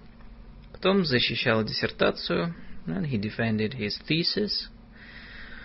Когда ему было 32 года, when he was 32, его сделали ректором семинарии. They made him rector of the seminary. посвятили в архимандриты, he was consecrated archimandrite, и тогда жизнь была такой легкой, приятной. Life then was so easy, pleasant. Казалось длинной, длинной, конца не было видно. It seemed so very long that he couldn't see no end to it. Тогда же стал болеть. Then he fell ill. Похудел очень, едва не ослеп lost weight, nearly went blind, и по совету докторов должен был бросить все и ехать за границу. And on his doctor's advice, had to abandon everything and go abroad. А потом что? спросил все в соседней комнате. And what then? Тисо asked in the neighboring room. Потом чай пили, ответила Марья Тимофеевна. Then we had tea, answered Марья Тимофеевна. «Батюшка, у вас борода зеленая?» Проговорила вдруг. Катя с удивлением засмеялась. «Father, your beard is green», Катя suddenly said in surprise and laughed. Пресвященный вспомнил, что у седого отца Сисоя борода в самом деле отдает зеленью, и засмеялся. The bishop recalled that the grey-haired Father Sisoy's beard did, indeed, have a green tinge, and he laughed. Господи, Боже мой, наказание с этой девочкой. Lord God, what a punishment the girl is. Проговорил громко Сисой, рассердившись. Сисой said loudly, getting angry. Балованная какая-то, сиди смирно. Spoiled as they come, sit still. Вспомнилась Преосвященному Белая Церковь, совершенно новая. Bishop remembered the White Church, perfectly new, в которой он служил, живя за границей, in which he served when he lived abroad. Вспомнился шум теплого моря. Remember the sound of the warm sea. Квартира была в пять комнат, высоких и светлых. His apartment consisted of five rooms, high ceilinged and bright. В кабинете новый письменный стол, библиотека. There was a new desk in the study, a library, Много читал, часто писал. He read a lot, wrote often. И вспомнилось ему, как он тосковал по родине. And he remembered how homesick he was. Как слепая нищая каждый день у него под окном пела о любви. How a blind beggar woman sang of love. И играла на гитаре and played the guitar outside his window every day. И он Слушая ее, почему-то всякий раз думал о прошлом. And each time he listened to her, for some reason he thought of the past. Ну вот, минуло восемь лет. Eight years passed. Его вызвали в Россию, and he was recalled to Russia. Теперь он уже стоит викарным архиереем. And now he was installed as an auxiliary bishop. И все прошлое ушло куда-то далеко, and the past had all withdrawn somewhere into the distance, в туман, как будто снилось. The mist, as if it had been a dream. В спальню вошел отец Сысой со свечой. Father Сысой came into the bedroom with a candle. «Эва!» — удивился он. «Вы уже спите, Преосвященнище?»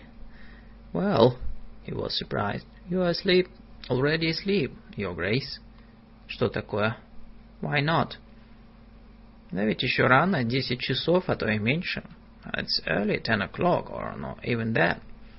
«Я свечку нынче купил, хотел вас салом смазать. I bought a candle today, I wanted to rub you with tallow». «У меня жар», — проговорил Преосвященный и сел. «I have a fever», — said the bishop, and he sat up. «В самом деле, надо бы что-нибудь». In fact, I do need something. В голове нехорошо. My head doesn't feel right. Сисой снял с него рубаху. Сисой removed his shirt. Стал натирать ему грудь и спину свечным салом. And began to rub his chest and back with candle tallow. «Вот так, вот так», — говорил он. «There, there», — he said. «Господи Иисусе Христе, вот так, Lord Jesus Christ, there». Сегодня ходил я в город, было того, как его протеерея Сидонского. Today I went to town, visited, what's his name, the archpriest Sidonsky. Чай пил у него, had tea with him. Не нравится он мне. I don't like him. Господи Иисусе Христе, вот так, не нравится. I don't like him, Lord Jesus Christ. There, don't like him at all.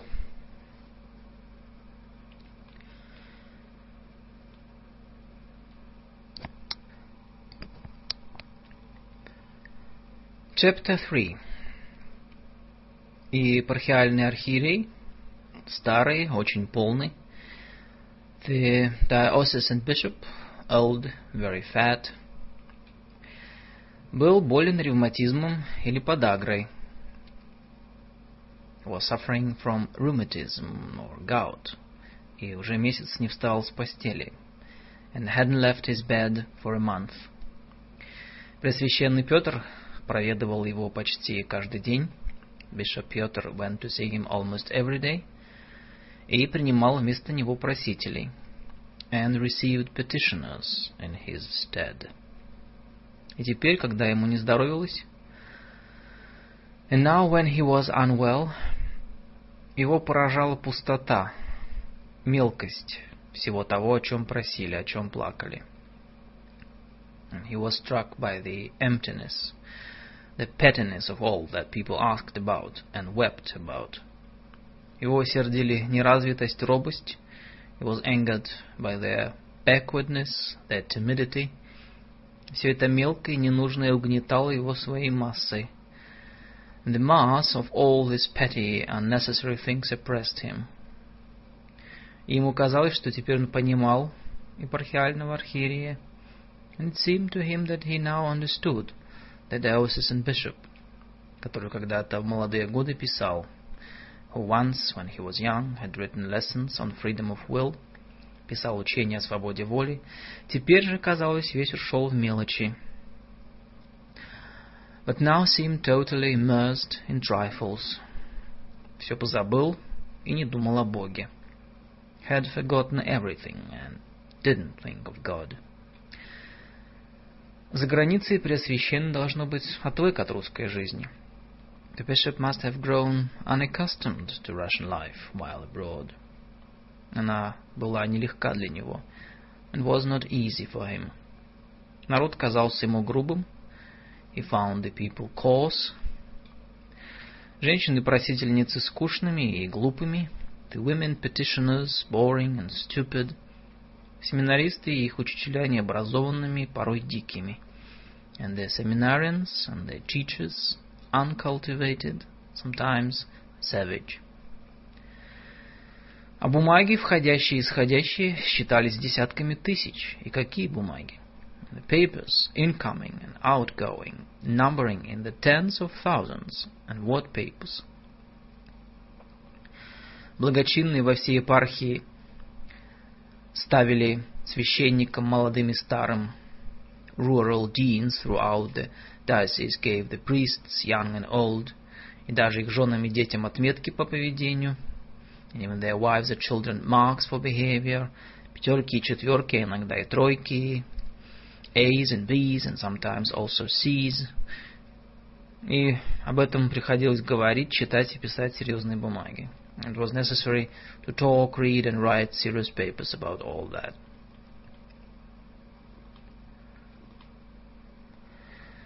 И положительно нет ни одной свободной минуты.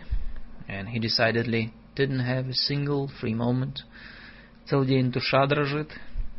His soul trembled all day. И успокаивался Преосвященный Петр только так, когда бывал в церкви. Bishop Peter found peace only when he was in church. Не мог он никак привыкнуть и к страху. He also couldn't get used to the fear, какой он, сам того не желая, возбуждал в людях, which, without wishing it, he aroused in people, несмотря на свой тихий скромный нрав, despite his quiet, modest nature. Все люди в этой губернии, all the people of the province, когда он глядел на них, when he looked at them, казались ему маленькими, испуганными, виноватыми, seemed to him small, frightened, guilty. В его присутствии робили все. In his presence they all grew timid. Даже старики-протеереи, even old archpriests. Все бухали ему в ноги. They all plopped down at his feet. А недавно одна просительница, старая деревенская попадья, and recently a woman petitioner, the elderly wife of a village priest, не могла выговорить ни одного слова от страха. Had been unable to utter a single word from fear. И так и ушла ни с чем. So had gone away with nothing. И он, который никогда не решался в проповедях говорить дурно о людях, and he who in his sermons never dared to speak badly of people, никогда не упрекал, так как было жалко, never reproached them, because he felt pity for them, с просителями выходил из себя. Lost his temper with petitioners, сердился, бросал на пол прошения. Became angry, flung their petitions to the floor. За все время, пока он здесь, In all the time he had been there, ни один человек не поговорил с ним искренно, попросту, по-человечески. Not a single person had spoken to him sincerely, simply, humanly. Даже старуха-мать, казалось, была уже не та, совсем не та. Even his old mother seemed not the same, not the same at all. Почему, спрашивается, Сисо ему наговорила безумолку и смеялась много? Why, one asked, did she talk incessantly and laugh so much with Сисой? А с ним, с сыном, была серьезна, обыкновенно молчала. And while with him, her son, she was serious, usually silent. Стеснялась, что ли, совсем, что совсем не шло к ней. Bashful, which didn't become her at all.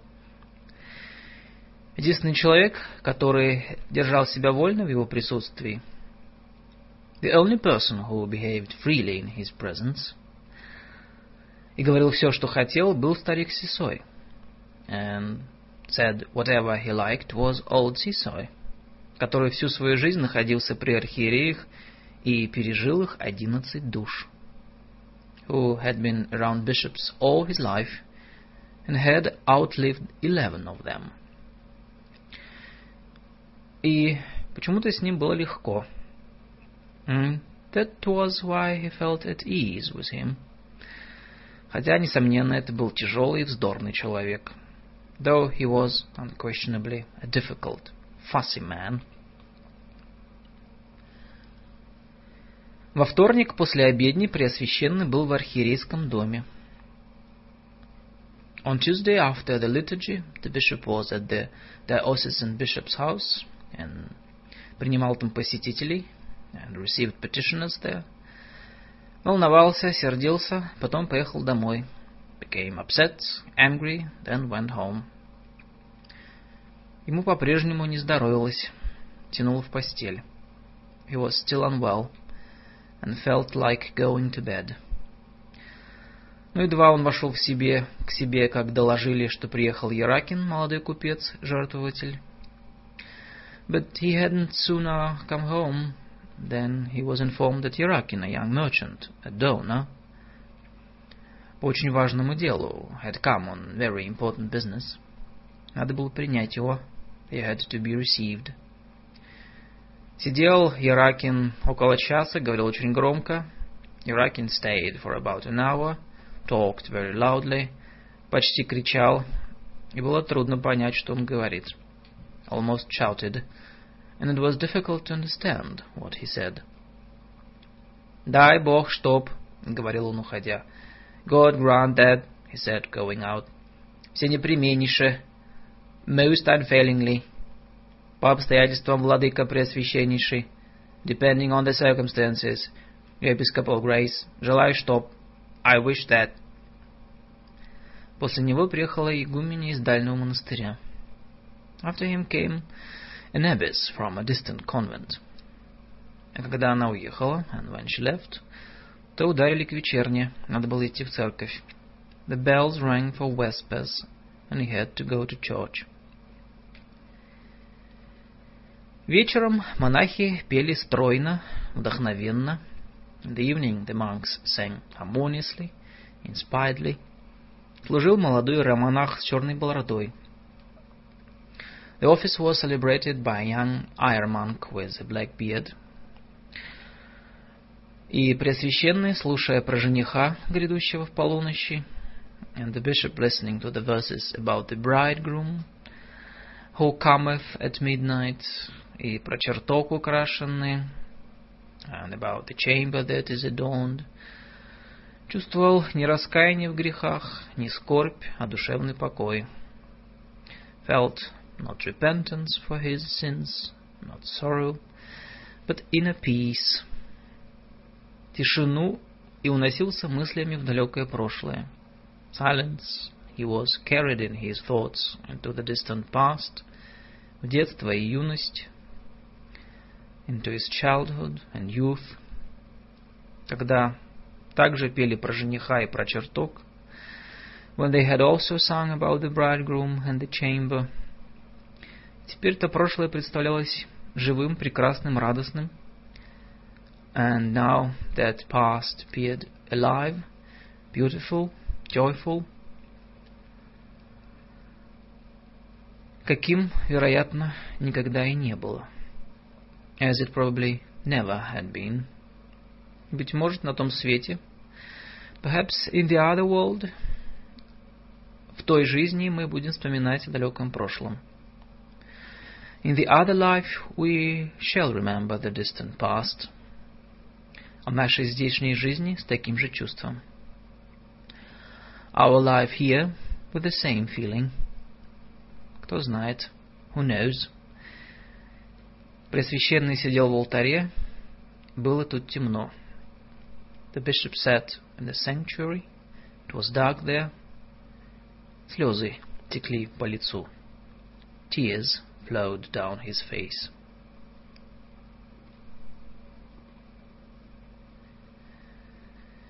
Он думал о том, что вот он достиг всего. He was thinking that here he had achieved everything possible – в его положении, человеку в его положении, for a man in his position. Он веровал, he had faith, но все же не все было ясно. And yet, not everything was clear. Чего-то еще не доставало. Something was still lacking. Не хотелось умирать. He didn't want to die. И все еще казалось, что нет у него чего-то самого важного and it still seemed that there was some, some most important thing which he didn't have, о чем смутно мечталось когда-то, which he had once vaguely dreamed. И в настоящем волнует все та же надежда на будущее. And in the present he was stirred by the same hope for the future, какая была и в детстве, that he had had in childhood, и в академии, и за границей, the academy and abroad. «Как они сегодня хорошо поют», — думал он. «They are singing so well today», — he thought, прислушиваясь к пению. «Как хорошо». Listening to the choir. So well.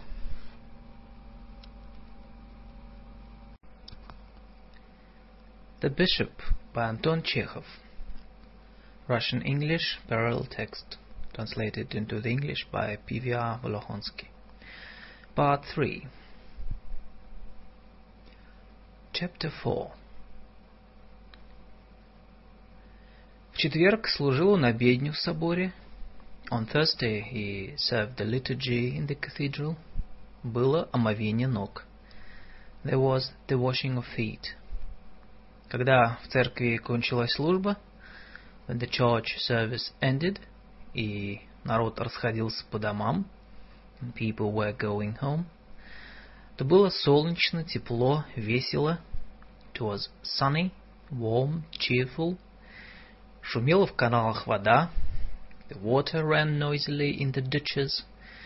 А за городом доносилось с полей непрерывное пение жаворонков and from the fields outside town came the ceaseless singing of larks, нежное, призывающее к покою, tender, calling all to peace. Деревья уже проснулись и улыбались приветливо.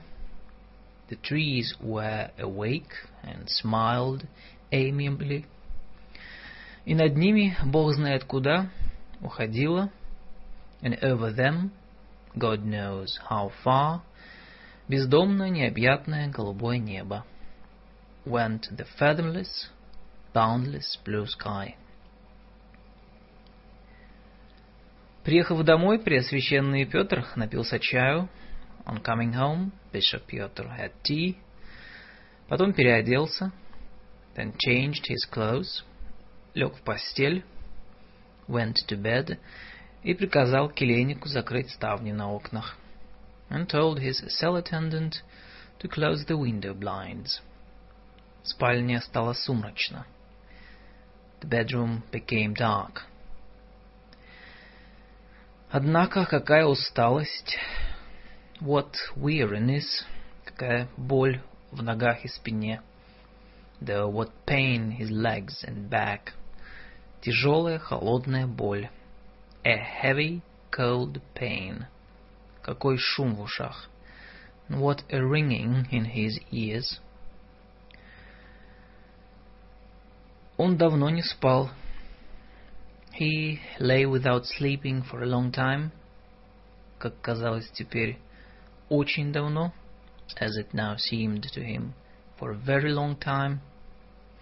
И мешал ему уснуть какой-то пустяк — and it was some trifle that kept him from sleeping, который брезжил в мозгу, как только закрывались глаза. That flickered in his brain as soon as his eyes closed. Как и вчера, из соседних комнат сквозь стену доносились голоса. As on the previous day, voices, звук стаканов, чайных ложек, The clink of glasses and teaspoons came through the wall from neighboring rooms. Мария Тимофеевна весело, с прибаутками рассказывала о чем-то отцу Сисою. Мария Тимофеевна, merry and bantering, was telling Father Sisoy something. А этот угрюмо, недовольным голосом отвечал, ну их, девуш, куда там? And he responded sullenly, in a displeased voice, oh them, hmm, what else? И Преосвященному опять стало досадно. Again the bishop felt vexed. И потом обидно. And then hurt. Что с чужими старуха держала себя обыкновенно и просто. That the old woman behaved in an ordinary and simple way with strangers. С ним же, с сыном, робела. But with him, her son, was timid. Говорила редко и не то, что хотела. Spoke rarely and did not say what she wanted to say. И даже, как казалось ему, and even, as it had seemed to him, все эти дни в его присутствии все искала предлога, all those days kept looking for an excuse, чтобы встать, так как стеснялась сидеть, to stand up, because she was embarrassed to sit in his presence. Отец and his father, тот, вероятно, если бы был жив, if he were alive, не мог бы выговорить при нем ни одного слова. He would probably be unable to utter a single word before him. Что-то упало в соседней комнате на пол и разбилось. Something fell on the floor in the next room and smashed. Должно быть, Катя уронила чашку или блюдечко. Must have been Katya dropping a cup or a saucer. Потому что отец Сисой вдруг плюнул проговорил сердито. Because Father Сисой suddenly spat and said angrily.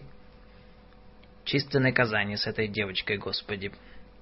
The girl's a sheer punishment, Lord, forgive me. Прости меня грешного, не напасешься. A sinner, there's never enough with her. Потом стало тихо. Then it became quiet. Только доносились звуки со двора. Only sounds from outside reached him. И когда Пресвященный открыл глаза, and when the bishop opened his eyes, то увидел у себя в комнате Катю. He saw Katya in his room, которая стояла неподвижно и смотрела на него. Standing motionless and looking at him. Рыжие волосы по обыкновению поднимались из-за гребенки, как сияние. And her red hair, as usual, rose from behind her comb like a halo. «Ты, Катя?» — спросил он.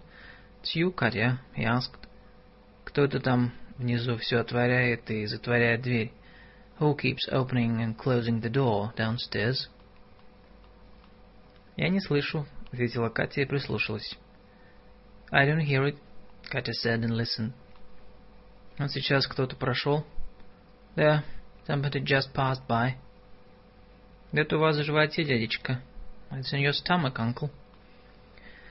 Он рассмеялся и погладил ее по голове. He laughed and patted her head.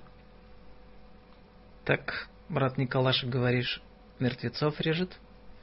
So you say, cousin Nikolasha cuts up dead people? Спросил он, помолчав. he asked after a pause. Да, учится. Yes, he's studying. А он добрый? Is he kind? Ничего, добрый. Только водку пьет шибко. Kind enough. Only he drinks a lot of vodka. А отец твой от какой болезни умер? And what illness did your father die of? Папаши были слабые, худые, худые, Papa was weak and very, very thin. Вдруг горло. And suddenly, in his throat. И я тогда захворала, и брат Федя. I got sick then, and so did my brother Fedya. У всех горло. All in the throat. Паша померли, дядечка, а мы выздоровели. Papa died, and we got well. У нее задрожал подбородок. Her chin trembled, и слезы показались на глазах. Tears welled up in her eyes и поползли по щекам. And rolled slowly down her cheeks. Ваше Преосвященство, Your Grace, проговорила она тонким голоском, уже горько плача. She said in a high little voice, now crying bitterly. Дядечка, мы с мамашей остались несчастными. Mama and all of us were left in such misery. Дайте нам немножечко денег. Будьте такие добрые, голубчик. Give us a little money. Be so kind, dear uncle. Он тоже прослезился и долго от волнения не мог выговорить ни слова.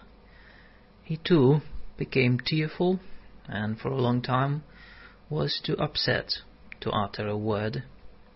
Том погладил ее по голове, then he patted her head, потрогал за плечо и сказал, touched her shoulder and said, «Хорошо, хорошо, девочка, very well, very well, child. Вот наступит светлое Христово воскресенье, тогда потолкуем. The bright resurrection of Christ will come, and then we'll talk. Я помогу, помогу. I'll help you, I will. Тихо, робко вошла мать. Quietly, timidly, his mother came in и помолилась на образа and crossed herself before the icons. Заметив, что он не спит, она спросила. Noticing that he was not asleep, she asked, «Не покушаете ли супчику?» «Would you like some soup?» «Нет, благодарю», — ответил он, — «не хочется». «No, thank you», — he replied. I don't want any. А вы, похоже, нездоровы, как я погляжу. You don't look well, seems to me. Еще бы, как не захворать. But then how could you not get sick? Целый день на ногах, целый день. On your feet, the whole day, the whole day. И, боже мой, даже глядеть на вас, и то тяжко. My God, it's painful even to look at you. Ну, святая не за горами, отдохнете, Бог даст. Well, Easter's not far off. God grant you'll be able to rest. Тогда поговорим. Then we can talk. Теперь не стану беспокоить вас своими разговорами. I won't bother you with my talk now. Пойдем, Катечка, пусть Владыка поспит. Let's go, Катечка. Let his grace sleep.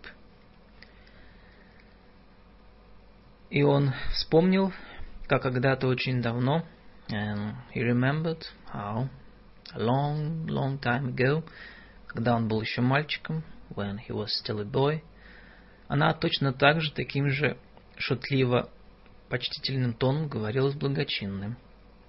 She had spoken with the rural dean in just the same jokingly differential tone.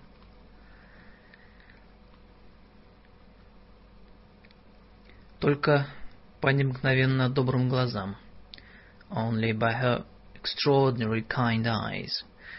И робкому озабоченному взгляду. And the timid, worried glance, который она мельком бросила, выходя из комнаты. She cast at him as she left the room. Можно было догадаться, что это была мать. Could one see that she was his mother? Он закрыл глаза и, казалось, спал. He closed his eyes, and it seemed he slept. Но слышал два раза, как били часы. But twice he heard the clock strike. Как покашливал за стеной отец Сысой. And Father Сысой cough on the other side of the wall. И еще раз ходила мать, и минуту робко глядела на него — His mother came in once more, and gazed at his timidly, at him timidly for a moment. Кто-то подъехал к крыльцу. Someone drove up to the porch. В карете, как слышно, или в коляске, in a coach or a carriage, judging by the sound. Вдруг стук, хлопнула дверь. Suddenly there came a knock. The bang of a door. Вошел в спальню и келейник. The attendant came into his bedroom. «Ваше Пресвященство!» — окликнул он. «Your Grace!» — he called. «Что?» «Лошади поданы. Пора к страстям Господним». «What? The horses are ready. It's time to go to the Lord's Passion». «Который час? What time is it?» «Четверть восьмого. Quarter past seven». Он оделся, поехал в собор. He dressed and drove to the cathedral. Продолжение всех двенадцати Евангелий нужно было стоять среди церкви неподвижно. He had to stand motionless in the middle of the church through all twelve gospel readings. И первое Евангелие, самое длинное, самое красивое, читал он сам – And the first gospel, The longest, the most beautiful, he read himself. Бодрое, здоровое настроение владело им. A vigorous, healthy mood came over him. Это первое Евангелие, ныне прославися, Сын Человеческий. Он знал наизусть. The first Gospel, now is the Son of Man glorified, he knew by heart. И, читая, он изредка поднимал глаза, and as he read, he raised his eyes from time to time, и видел по обе стороны целое море огней. and saw on both sides a whole sea of lights. Слышал треск свечей, heard the sizzle of candles, но людей не было видно, как и в прошлые годы. But as in previous years, he was unable to see the people.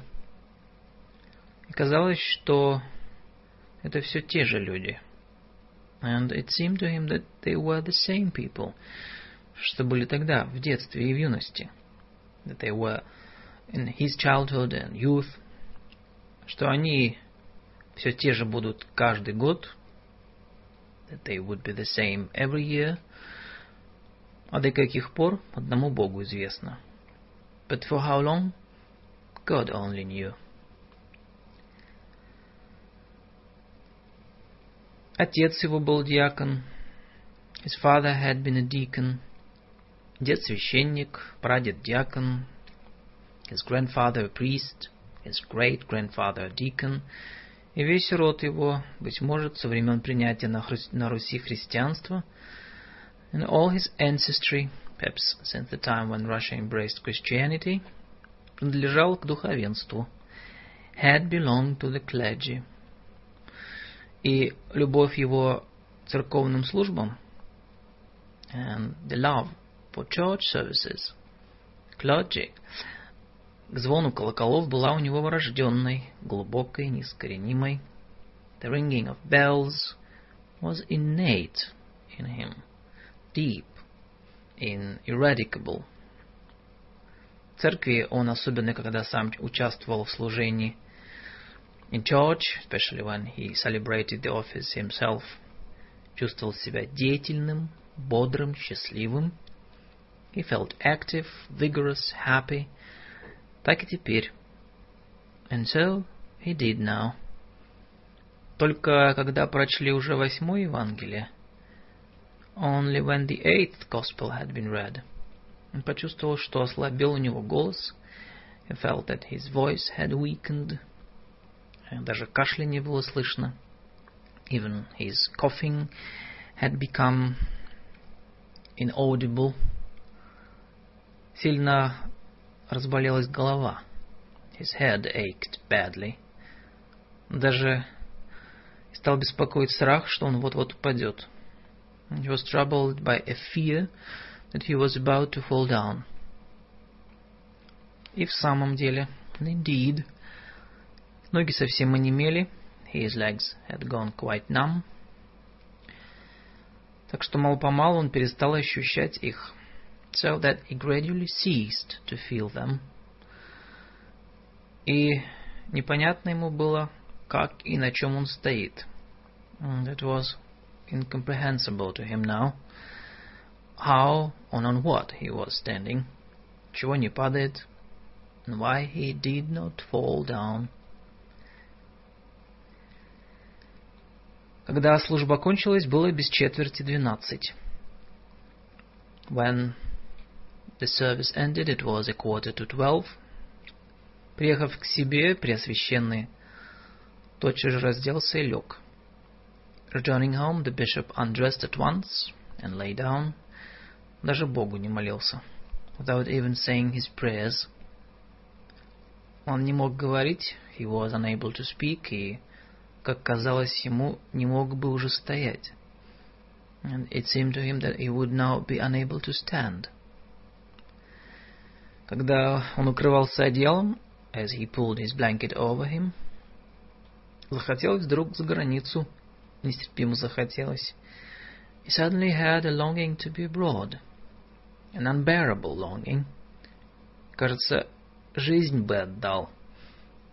He thought he would give his life, только бы не видеть этих жалких, дешевых ставень, only not to see those pathetic, cheap blinds, низких потолков, не чувствовать этого тяжкого монастырского запаха. The low ceilings, not to breathe that oppressive monastery smell. Хоть бы один человек, с которым можно было бы поговорить, то есть и душу. If there had been just one person to whom he could talk, unburden his soul.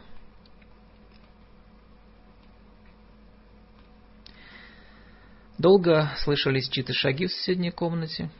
For a long time he heard someone's footsteps in the next room. И он никак не мог вспомнить, кто это. And could not remember who it was. Наконец отворилась дверь. At last the door opened.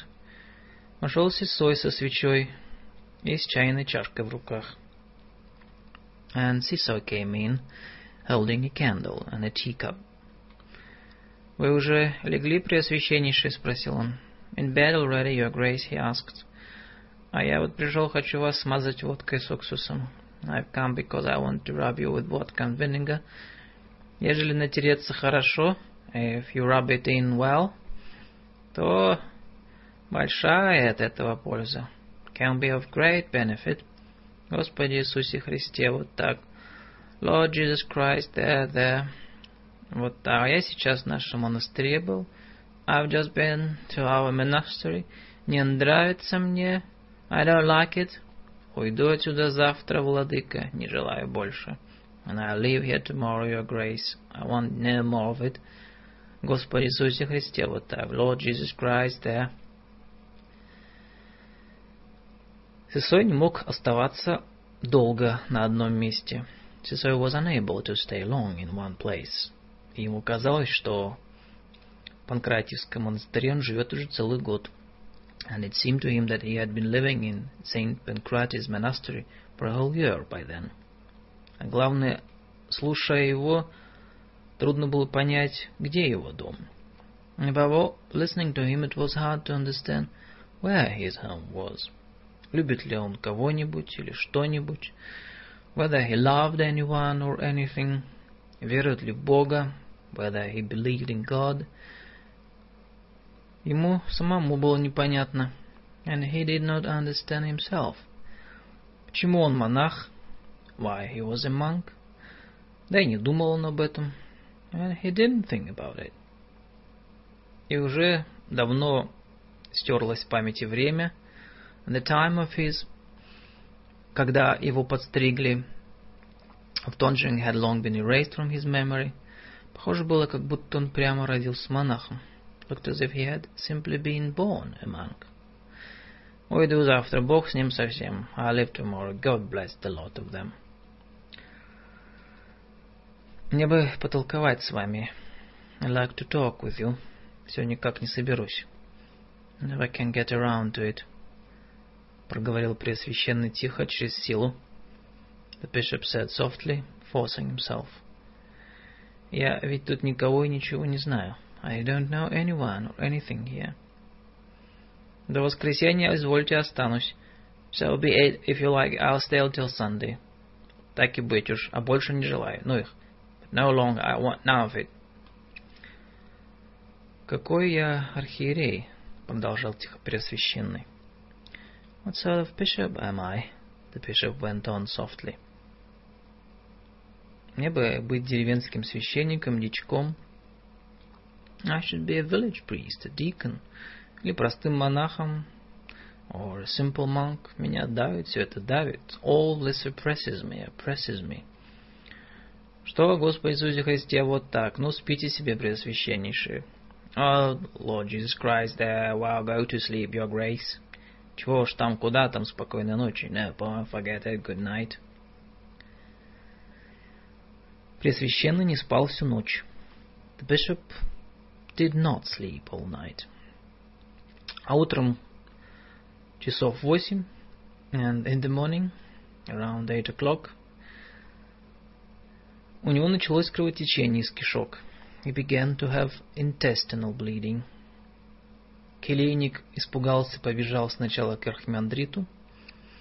The cell attendant became frightened and ran first to the archimandrite, потом за монастырским доктором Иваном Андреевичем, жившим в городе.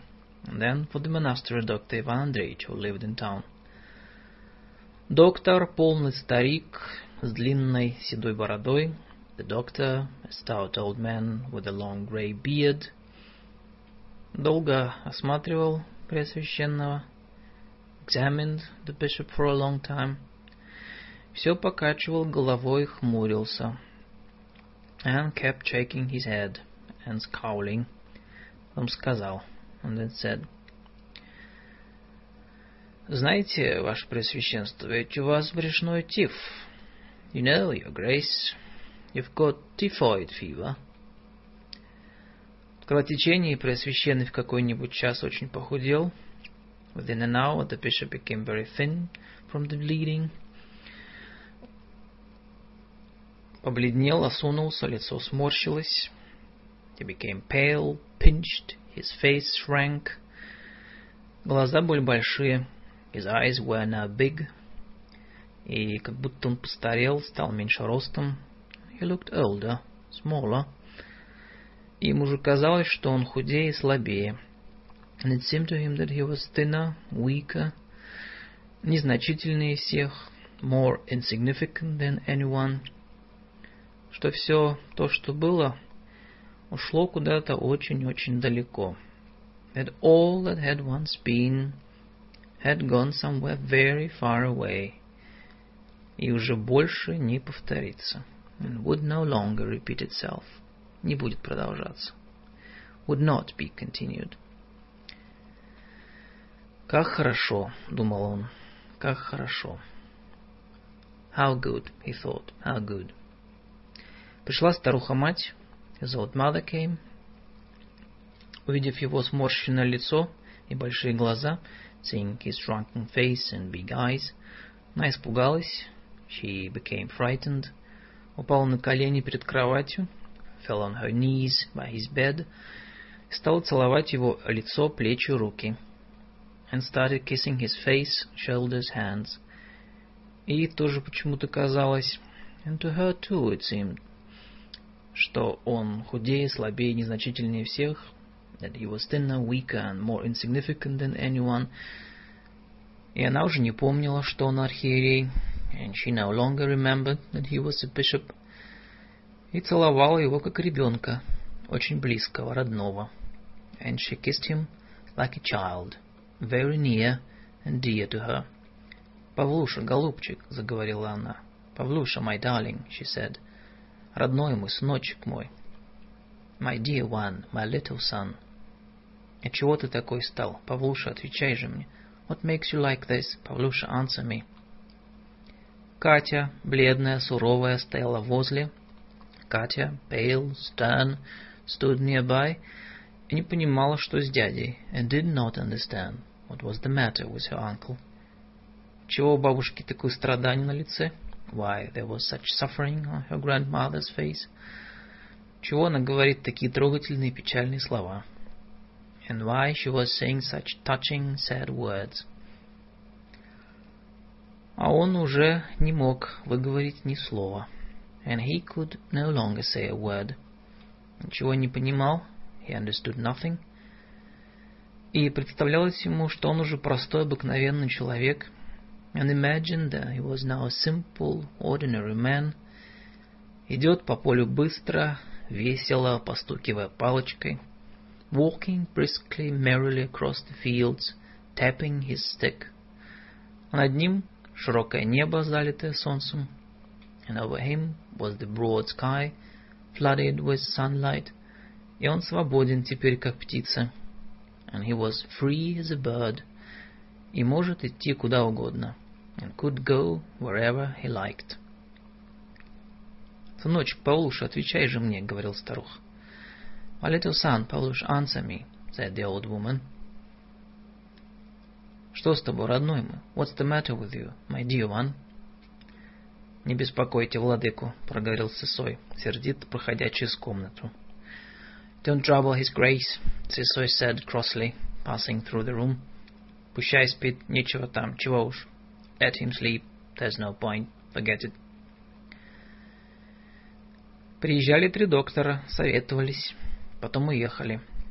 Three doctors came, held a consultation, then left. День был длинный, неимоверно длинный.